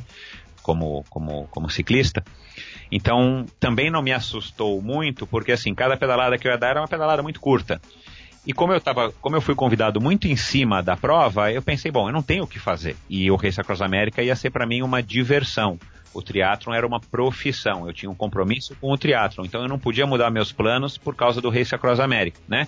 Eu topei pelo, pela, enfim, para honrar o convite, eu fiquei muito lisonjeado e tal, mas muito mais mesmo pela oportunidade, pela curiosidade e não sabia o que, me, que eu iria enfrentar. No final das contas, é, não foi, foi difícil, óbvio, né? Não vou aqui menosprezar, mas não foi uma coisa assim que, que eu falei, nossa, eu não vou aguentar, né? Porque a história de você ter descansos intermitentes te dá essa sensação de que você sempre vai conseguir. Claro que tem pedaladas que você vai subir na bicicleta e você tá o pior ciclista do universo, e tem pedaladas que depois de algum tempo você fala, caramba, eu pedalei super bem, né? Mas sempre nessa média aí de, de 30, 40 quilômetros, em alguns trechos de 30 a 40 minutos. Em alguns trechos, quando a logística não permite, você acaba pedalando um pouquinho mais. E às vezes, quando a logística permite, você acaba pedalando, principalmente nos trechos de muita subida, você acaba pedalando um pouquinho menos do que 30 minutos, né? Mas enfim, aí em 95 eu liderei a equipe, nós conseguimos um financiamento, um patrocinador, chamei algumas outras pessoas para me ajudarem. Patrocinador brasileiro ou pessoal lá de fora? Patrocinador brasileiro. É, consegui uma verba bacana de patrocínio, enfim. A gente articulou legal e a gente foi com uma equipe com uma estrutura muito parecida, porque até então é, a única experiência que eu tinha tido né, era em 94, então eu tentei copiar já que tinha dado certo.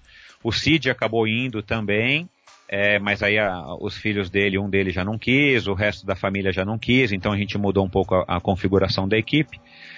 E nós fomos segundo lugar. Nós melhoramos um lugar no pódio, é, o que foi espetacular, completamente inesperado e tal, é, mas comemorado, sem dúvida nenhuma, mas de longe era o nosso objetivo. O problema foi que quando a gente voltou, eu queria voltar de novo. Falei, ah, 96 eu vou de novo. É... Só que 96 era ano das Olimpíadas, Olimpíadas em Atlanta, nos Estados Unidos, que ia ser a maior Olimpíada do século, aquela coisa toda. O Race Across América é óbvio que ia acontecer, mas ia ficar renegado a 18º plano. É, e a gente não conseguiria mais patrocínio. O patrocinador que nos patrocinou em 95 ia migrar para as Olimpíadas, por coincidência era um patrocinador que patrocinava os Jogos Olímpicos. Então, claro, qualquer verba, mesmo no Brasil, o cara quer patrocinar o reloginho, quer patrocinar as ações, a bolinha, as coisas das Olimpíadas e os esportes olímpicos. Então a gente logo, logo a gente percebeu que não ia conseguir mesmo um patrocinador para 96 mas nós conseguimos uma promessa para 97. Aí, 97, no, no, em meados de 97, eu comecei a organizar a equipe e tal. É, de novo, trocamos alguns integrantes e permanecemos com alguns. A equipe de apoio já estava bem afinadinha e tal, eram a grande maioria amigos meus, pessoais meus, até de infância, que, que se adaptaram e se deram super bem, porque a equipe é muito importante. Não tem como você fazer o Race. Às vezes até tem fazer o Race Across América como é, sem equipe, uma equipe chegou a fazer, depois eu conto isso numa próxima oportunidade. Mas assim, não é, não é o mais comum, não é o mais fácil. Né? Então, ter uma equipe é fundamental. Então eu já estava com uma equipezinha de apoio bem, bem formada, uma base dela, e a gente conseguiu de novo um patrocínio que acabou sendo outro patrocínio em 97. Só que aí ficou aquela história, tipo, a gente foi terceiro, foi segundo, e a gente caiu no, no erro né, de, de, de qualquer é, é, esportista, do erro do já ganhou. Agora nós vamos ter que ir para ganhar. Eu, inclusive, cometi esse, essa falha. E aí a gente acabou contratando um ciclista que na época tinha acabado de deixar de ser profissional, que foi o Mauro Ribeiro, que até hoje é o único ciclista brasileiro a ganhar uma etapa da Volta da França. Ele era amigo também do José Carlos Seco, do Seco, e que eu acabei conhecendo e se tornou um grande amigo. A gente levou ele para fazer o Race Across America e a gente falou: bom, agora a gente está com a arma secreta, né? Uma boba e tola presunção de achar que você já ganhou uma prova de 5 mil quilômetros mesmo porque o Mauro Ribeiro ele tinha uma experiência sensacional do ciclismo europeu, de grandes voltas e de vencer uma etapa da Volta da França. Mas a Volta da França é a Volta da França, o Race Across America é o Race Across America, como a gente conversou agora há pouco. E nós fomos com uma equipe com um orçamento gigantesco, né? Eu vou te dizer que foi um orçamento de 250 mil dólares, acreditem se quiser. Quantas, quantos atletas mais apoio? Quatro atletas e 18 staffs. Eram quatro carros, dois ônibus, né? Dois motorhomes, aqueles, aqueles trailers gigantescos, é, e duas vans. É, levamos a equipe da Rede Globo, levamos equipes da Record para filmar e para fazer documentário. Foi assim, um, a gente não jogou dinheiro fora, mas a gente usou todo o dinheiro bem usado para dar o máximo retorno para o patrocinador. Afinal de contas, a gente tinha uma chance enorme de ganhar. Acontece que eu tinha feito né, dois Race Across Américas na sequência, tinha feito um, dois, três Ironman, eu fiz em 94, fiz em 96, dois no mesmo ano, Havaí e na Nova Zelândia participava de tudo quanto é. Eu era arroz de festa de, de, de próprios aqui no Brasil. E, e tinha resultados bons e estava lá no auge da carreira, enfim, estava aproveitando o que eu tinha para aproveitar. E eu não estava percebendo que, claro, esse cansaço num corpo mesmo de 24, 25, 26 anos, ele foi se acumulando, eu também já não tinha mais 22. E 97, treinamos, treinamos, treinamos, treinamos, treinamos. É, aí sim, 95 e 97 a gente fez treinos específicos e quais eram os nossos treinos para responder aquela tua pergunta passada? A gente procurava pedalar a maior quantidade de vezes que a gente conseguia durante a semana. Então a gente pedalava de manhã, na, ia para a estrada, na hora do almoço a gente pedalava no rolo, né, ou bicicleta indoor, depende do, do dia, depende do, da, da, da pessoa, do ciclista. E à noite a gente fazia mais um treino, aqui em São Paulo, no caso, na USP. E às vezes a gente ainda fazia mais uma pedalada final de semana, tipo à meia-noite, no rolo. É, sempre pedaladas curtas, sempre pedaladas no, vamos dizer aí, vai entre 80 e, e 85, 90% do máximo, quer dizer, era um tiro mesmo, uma descarga rápida. E claro, às vezes não dava, você girava só e tal. É, e final de semana a gente procurava fazer uma pedalada mais longa, pelo menos uma de 100, 120, 150 quilômetros, para dar também um pouco mais de resistência e isso a gente, a gente fazia durante alguns meses, respeitando aí no meu caso a minha periodicidade, minha, minha periodização no triatlo, as provas que eu tinha que fazer. Mas a gente procurou já treinar um pouco mais específico, o que na época, com as ferramentas, com o conhecimento, com a nutrição que a gente tinha, com as bikes que a gente tinha, né, que eram bikes de 10, 10 quilos e meio, que hoje em dia são pesadas, é, mas principalmente com o conhecimento que a gente tinha, a gente, assim, eu acredito que a gente acertou legal, porque a gente conseguiu ter resultados bons, mas pulando aí para 97 de novo, é, nós largamos a prova aí como favoritos, né? O, a gente inclusive conseguiu atrair a atenção dos americanos, tivemos americanos que se voluntariaram a, a, a, ser nossos staffs, inclusive. Poxa, que legal, né? É um reconhecimento legal isso aí, né? É, assim, foi, foi uma época muito legal é, inclusive americanos que tinham ganhado, vencido o Race Across America no ano anterior e tal. Eles falaram, pô, vocês são uma equipe sensacional, a gente quer ver qual é o segredo de vocês, a gente quer ajudar vocês. A gente tem um pouco do conhecimento de, de como que faz para ganhar, mas a gente não tem o tal do espírito do Brasil que eles chamavam. Spirit of Brazil. Porque, claro, a gente participava curtindo a prova. A gente levava a sério, mas era um bando de amigos, um bando de moleques, né, no bom sentido, curtindo a prova. E sempre foi assim, né? Acontece que em 97 a gente realmente subiu um pouquinho aí no, no salto alto. É, e não foi por isso, mas isso também colaborou. Eu, Michel, particularmente, eu fui um desastre fisicamente na prova. Logo depois da primeira, segunda, terceira pedalada, eu vi que eu não estava rendendo. Aí legal, vamos, né, a gente tinha mudado nossa estratégia de nutrição e tal. Não, talvez essa nutrição não esteja valendo, vamos voltar para a nutrição antiga. Aí os americanos, não, tem que ser essa nutrição, que era uma, basicamente a nossa estratégia era fazer nutrição líquida. 90% do que a gente ingerir ia ser em forma líquida, para poder absorver mais rápido, e a gente ingerir 10% da, de, de, enfim, mastigáveis. É, mas, cara, eu não tenho, nunca tive problema com alimentação e tal, eu sempre suplementei, eu não suplementei, qualquer coisa que eu comesse para mim funcionava, tanto as coisas boas quanto as coisas junk e tal mas eu vi que não rendia. E depois de anos que eu percebi que eu, que, enfim, meu problema tinha sido que eu estava realmente num overtraining e não tinha o que eu pudesse fazer, não tinha bike, não tinha nada que eu pudesse é, beber ou comer ou descansar que ia me fazer andar no Race Across America, né? É, então a gente estava pedalando né, com três ciclistas e meio. Eu conseguia cumprir um pouquinho do que eu tinha que fazer para dar, na verdade, descanso para os outros meus três companheiros mas eu não conseguia render, eu não conseguia fazer a equipe avançar. Eu segurava para a equipe perder menos tempo, menos terreno em relação às outras equipes, é, para que os meus outros três companheiros pudessem ganhar o tempo. E é óbvio, né? Uma mesa de três pés, ela não vai ser uma mesa tão firme como uma mesa de quatro pés. Mas, mesmo assim, a gente conseguiu um terceiro lugar que não teve um gosto muito bom, porque era para a gente ganhar. A equipe acabou se desentendendo, mais ou menos para vocês terem uma ideia aí, uma analogia que funciona muito bem no Race Across America é o tal do Big Brother, né? Você passa muito tempo Sim. em situações extremas, é, sentindo o cheiro do outro, você ouvindo o ronco do outro, a reclamação do outro, o sorriso do outro tem uma hora que, né, você tá super animado, o cara tá desanimado, o cara te dá uma patada e você começa a ficar com raiva do cara e vira uma bagunça. Esse ano foi a primeira vez que aconteceu isso, porque as nossas experiências anteriores até então, meu, era tudo maravilhoso, né?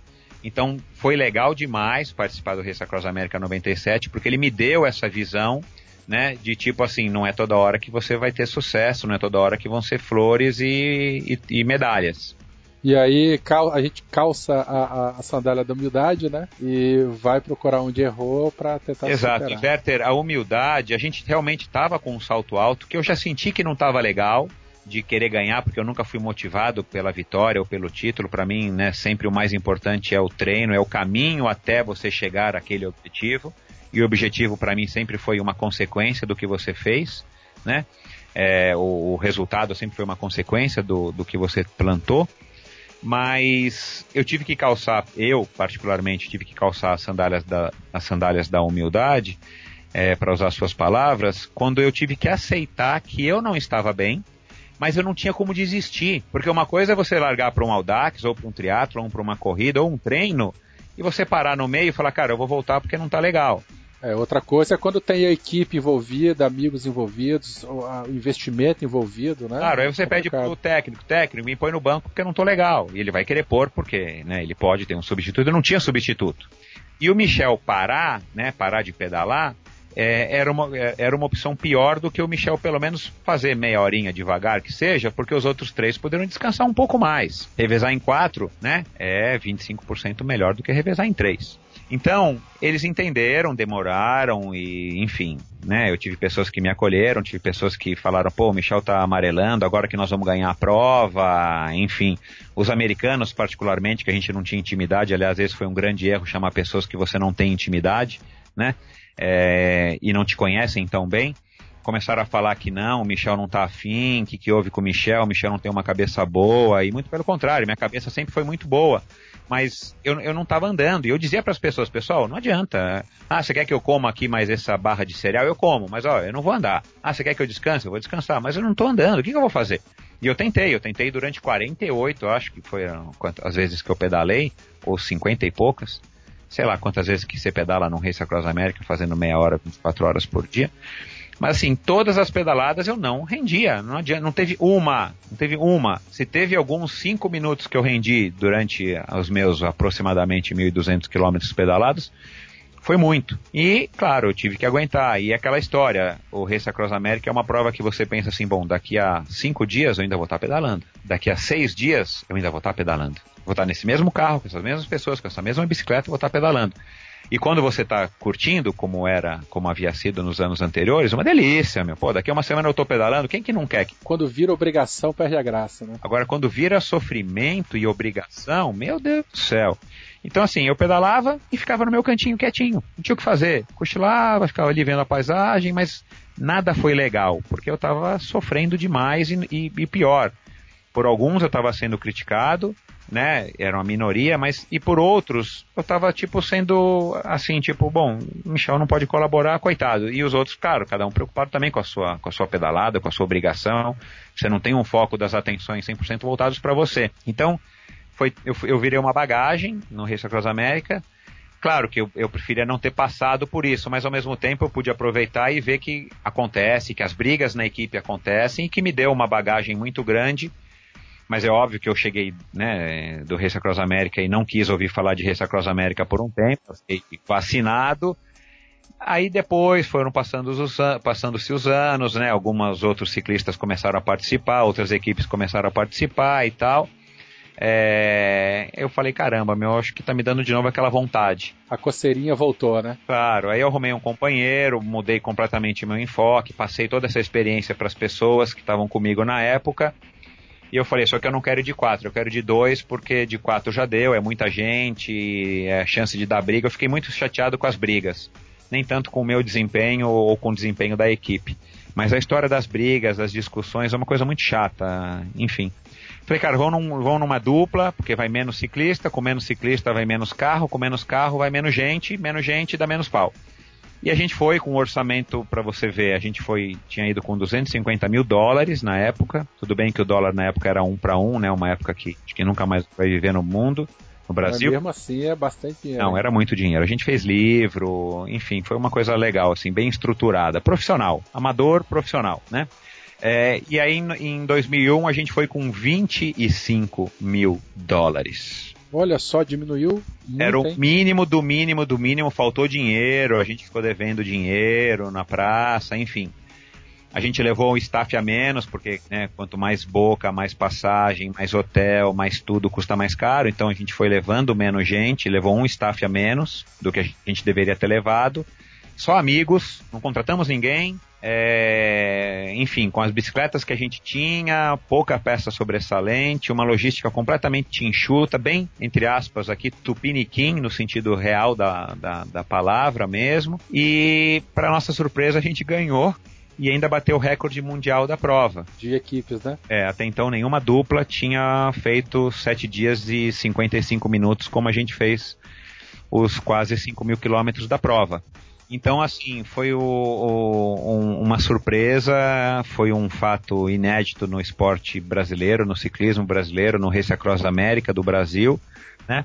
É, a gente conseguiu com um orçamento minúsculo, com uma equipe completamente, é, enfim, sem nenhuma pretensão, vencer o Race Across América. Na verdade, eu, eu me enganei aqui. Já havia sim tido uma dupla vencido e batido o recorde, se eu não me engano, no ano 2000, com Ricardinho Arape e Alexandre Ribeiro. Né? O Ricardo Arape até hoje está fazendo o Race Across América solo. O Alexandre Ribeiro foi um dos percursores do triatlon no Brasil e acabou agora nos anos mais recentes ganhando seis vezes o Ultraman, que é duas vezes o, a prova do Ironman três dias né? Ele acabou se tornando aí campeão do Ultraman, acho que uma das poucas pessoas no mundo que conseguiram esse feito. Mas na época, em 2000, já motivados pela nossa participação no Race Across America, o Ricardo Arapi e o Alexandre Ribeiro tinham participado e batido o recorde da prova. Em, 90, em 2001, se eu não me engano, foi no ano seguinte, a gente bateu o recorde deles é, por algumas horas, o que foi legal também. É, e levando, trazendo esse título de novo para o Brasil. Foi aí que o Brasil fez história no Race Across América. A gente abriu em 94, depois houve essas duas, esses dois títulos do Brasil seguidos, é, e aí a gente abriu as portas para as outras equipes que foram, enfim, para para os, os, ciclistas solo, aí o, o Júlio Paterlini e o próprio Cláudio Clarindo, e depois no, mais para frente a Daniela Genovese, que acabou ganhando também a Carioca. E aí sim, a gente ganhou, eu, eu me dei por satisfeito, já estava, enfim, com filho e, enfim, a vida estava seguindo para outro rumo. segue, né? É. É, participando de provas de corrida de aventura na época que tinha começado no Brasil. Mas aí eu acabei voltando em 2004, é, a convite de um amigo para, enfim, para atender esse convite dele para pedalar, mas aí sim era uma equipe do Márcio Milan, que, enfim, queria estrear no Race Across America, ele sempre acompanhou com muita, com muita paixão e, e com muita atenção, muito de perto, as nossas participações no Race Across America. É, e acabou que ele foi o primeiro e é o único brasileiro que foi indicado para o Hall da Fama do Race Across America, porque ele já tem lá mais de 10 participações, está indo de novo. é, agora ele já ele vai largar aí né, nos próximos dias com mais um quarteto. Ele já participou, se não me engano, acho que essa, esse ano agora está sendo a 12 vez ou 13 terceira vez dele. Né? Mas eu fui com ele na, na primeira participação dele em 2004, onde a gente fez sete dias e algumas horas, eu não me recordo numa equipe mesmo para participar, para curtir. Foi aí onde ele, ele ficou mordido aí pelo, pelo bichinho da, do Race Across America e daí ele não Nessa parou. vez você, você foi de staff ou ainda foi competindo, Fui, fui competindo, mas é assim, é- era um outro, outra pegada. Eu não tava nem treinando muito. Foi uma coisa tipo assim, vamos, vamos participar. Foi bem pra curtir, né? Como foi lá da primeira vez ainda, né? Exato, que também foi legal, porque aí você não tem obrigação de render na bike, e de fato eu não estava muito treinado, então assim, eu consegui render um pouco, mas não consegui render muito, então às vezes eu não rendia, algumas vezes eu rendia, e foi muito legal porque aí você vai completamente relaxado, uma equipe que a gente foi se divertindo do começo ao final, enfim. Foi uma proposta completamente diferente e essa foi a minha última participação em 2004 como ciclista. Aí eu só fui voltar em 2012 como chefe da equipe do Cláudio. Você participou mais quantas vezes depois como staff? Duas, 2012, que era a quarta tentativa do Cláudio, a quarta participação do Cláudio e, e a gente conseguiu concluir o Race Across América solo. Aí em 2013 ele não foi e 2014 ele não foi, aí nós fomos de novo em 2015 e eu voltei com ele, que seria a última prova dele, a gente não sabia, mas seria a última prova dele antes de, de falecer.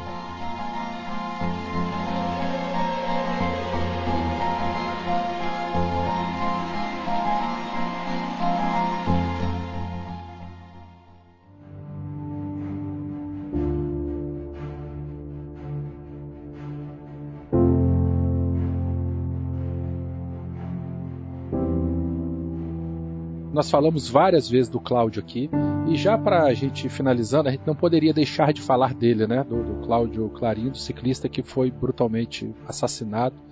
É, enquanto treinava, né, em janeiro de 2016, se eu não me engano, e você teve um convívio muito, muito íntimo, muito próximo. Você foi chefe de equipe dele, enfim, era amigo. É, vamos falar um pouquinho dele, um pouquinho da trajetória dele.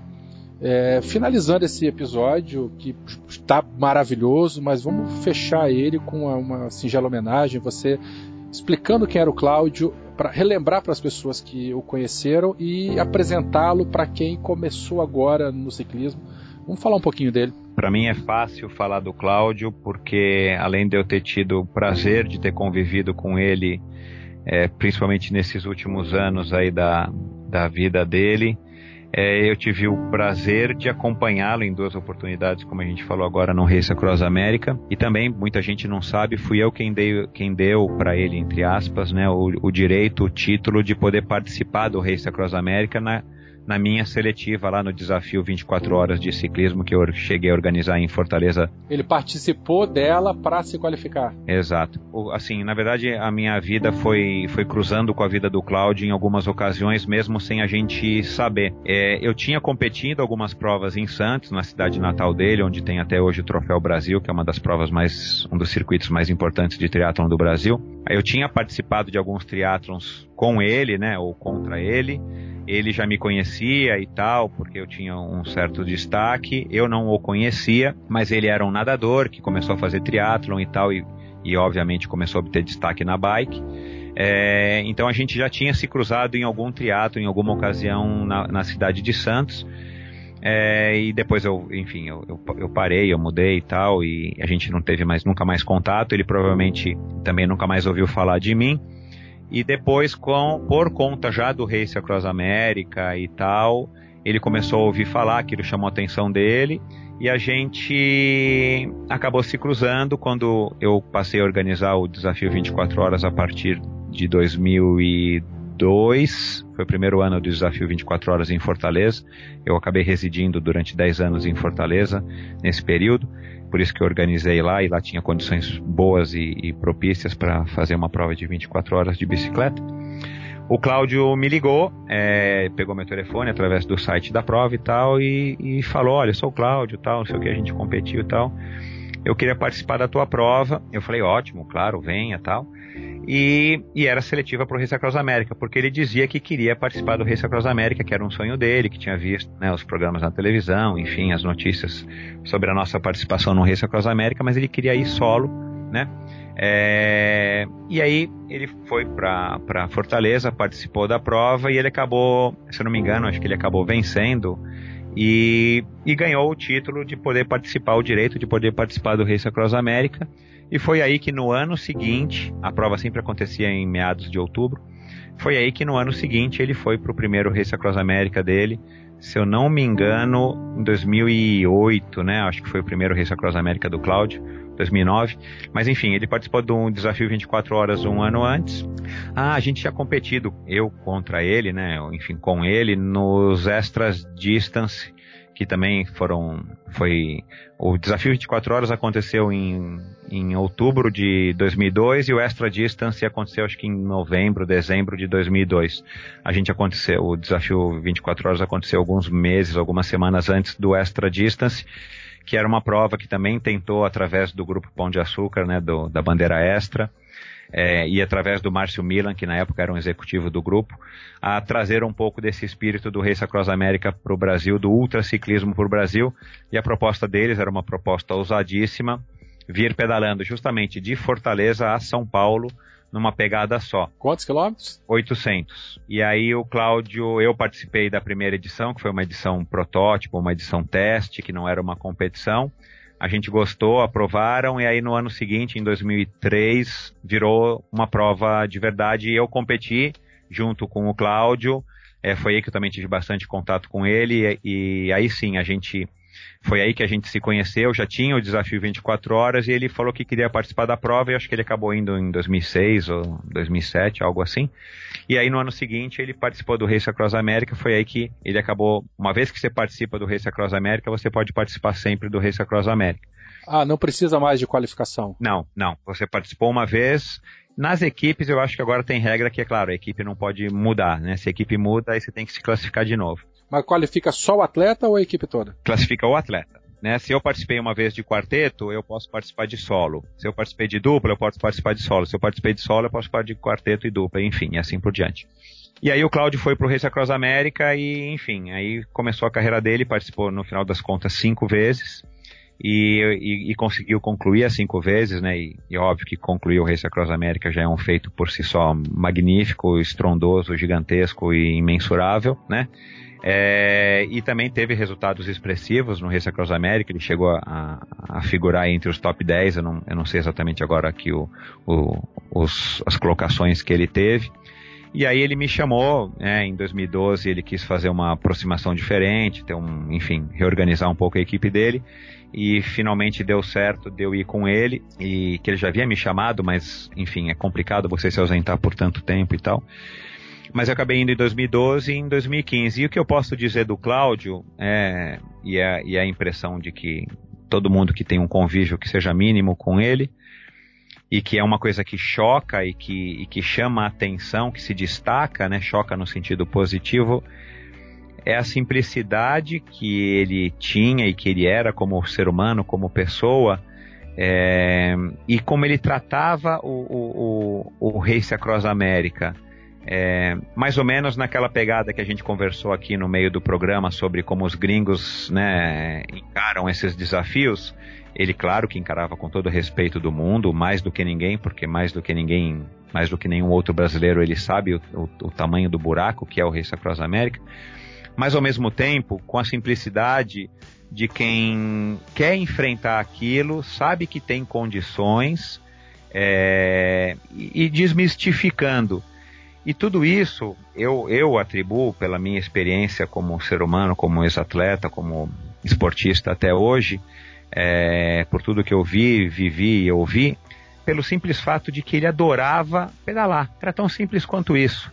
o Cláudio ele tinha uma paixão pela bicicleta, uma paixão pelo ciclismo, que fazia com que ele, até de maneira ingênua, conseguisse enxergar as coisas com uma, com uma simplicidade, com uma clareza, que às vezes, pelo bem e pelo mal, é, omitiam os obstáculos e as dificuldades. Ele não, ele não enxergava. Tudo que eventualmente eu pensava, puxa, mas ele, caramba, né, ele está com uma dificuldade para isso, ou ele não está treinando tudo o que ele poderia, porque ele também, né, ele não era atleta profissional, ele tinha uma vida, né, como todos nós temos, né, tinha que trabalhar e tal, correr atrás. E eu falava, caramba, meu, ele não, ele não se desanima, ele, ele buscando patrocínio, como qualquer atleta, principalmente de ciclismo aqui no Brasil e de tantos outros esportes, tomou muito não na cara, enfim. E isso tudo para ele não fazia com que ele chegasse à noite e desanimasse. Então, assim, eu atribuo, e, e muita gente me pergunta, puxa, Michel, qual que é o segredo do Cláudio? Como é que ele fez os, os, os cinco Race Across Américas, que foi o, o, maior feito e onde ele se destacou aí nacionalmente e internacionalmente, como é que ele conseguia terminar? Qual que é o segredo dele? Cara, na verdade é nenhum e, é, e, é, e são todos, porque assim, ele tinha vontade, que é a principal coisa para tudo que a gente vai fazer na vida. Seja para fazer um podcast, seja para dar uma volta no quarteirão, seja para trabalhar, seja para criar um filho. Se você não faz com vontade, com amor, você até pode fazer, mas a coisa não sai tão bem feita como poderia sair.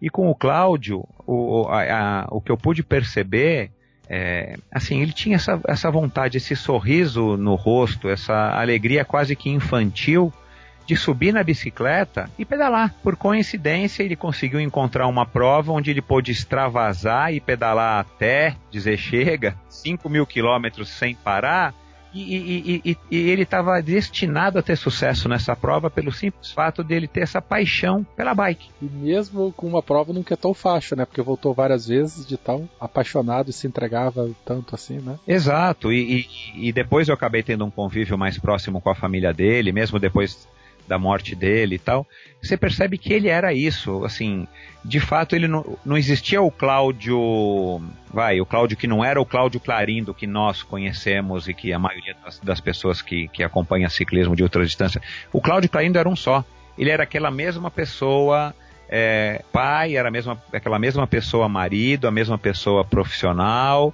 a mesma pessoa amigo, a mesma pessoa filho era o Cláudio. Cláudio era uma pessoa de uma face só e uma face que amava, é, era apaixonado pelo ciclismo. E eu acho que isso, acho não, na minha opinião é, é assim, eu tenho certeza disso. Foi isso que fez com que ele teve o sucesso que ele teve no Race Across América, que para mim é realmente o desafio máximo do ciclismo. Voltando aí ao início do programa, eu não acho que tem prova de ciclismo ou prova esportiva mais difícil do que o Race Across America. E eu vou te falar uma coisa, eu, eu ainda vou fazer o Race Across America. E eu quero voltar para fazer solo. Eu não sei quando, não sei com qual idade, ainda não tenho financiamento, mas eu vou voltar porque é, enfim, eu sempre tive esse sonho depois que eu conheci o Race Across America. E agora, depois de, de, tantos anos, de sete participações, de ter podido acompanhar e conviver com o Cláudio aí nesses momentos que foram importantes na vida dele, eu cheguei à conclusão de que eu quero, assim, vai ser uma missão de vida, não importa que seja com 70 anos, e tem gente que faz com 70, eu já vi, né? Claro que demora um pouco mais, mas faz. Mas enfim, é, é um plano que está que tá aqui na minha listinha secreta de coisas a fazer, de lugares a visitar, está aqui o Race Across America. Espero que eu, que eu consiga e quem sabe eu volte aqui no Beco da Bike para contar qual foi a minha experiência aí sim como ciclista solo.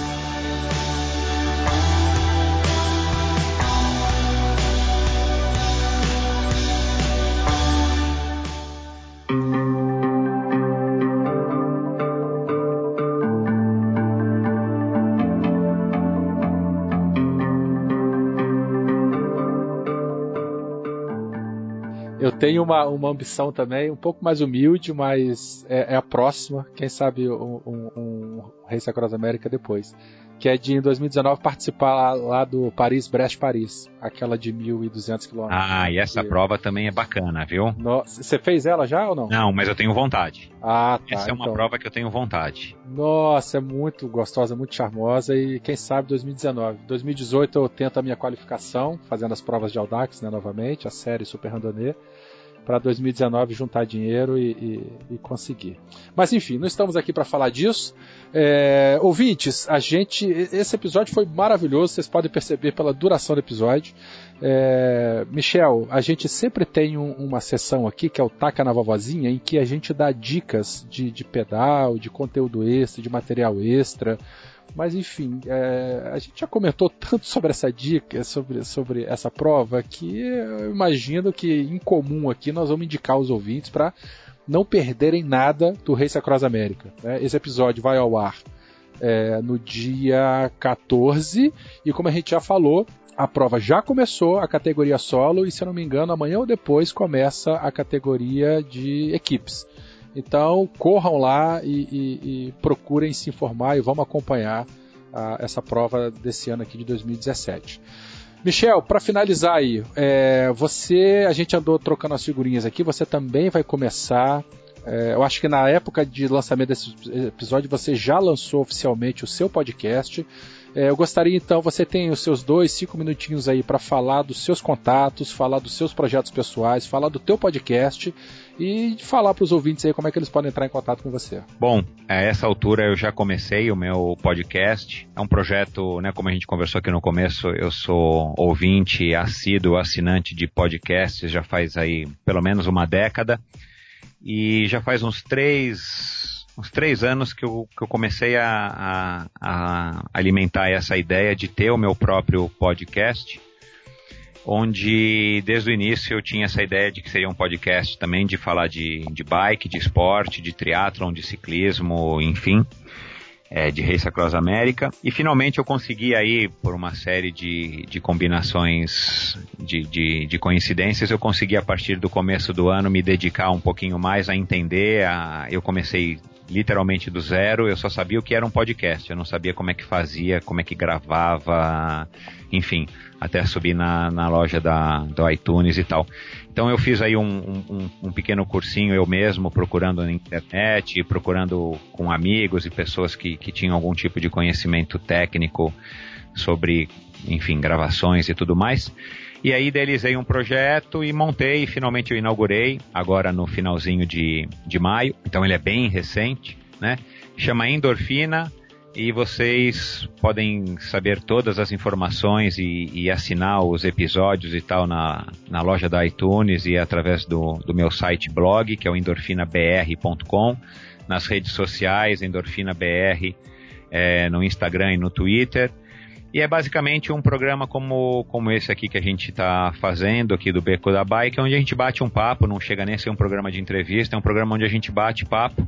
E o meu principal objetivo é, além de estar tá discutindo sobre o, o, futuro do esporte, tal como a gente conversou até um pouquinho aqui sobre o que, que a gente pode fazer como brasileiro esportista e aficionado por esporte para que é, de alguma maneira a gente contribua com ideias e com atitudes para que o esporte no Brasil só se desenvolva e, e cada vez mais rápido mas principalmente resgatar um pouco da história de alguns esportes no Brasil. A gente não tem a cultura né, de, de idolatrar ídolos, claro, tirando os do futebol, ou um Ayrton Senna, ou mesmo um Guga, mas assim, dos esportes como o ciclismo, como a natação, ou como o, triatlon, enfim.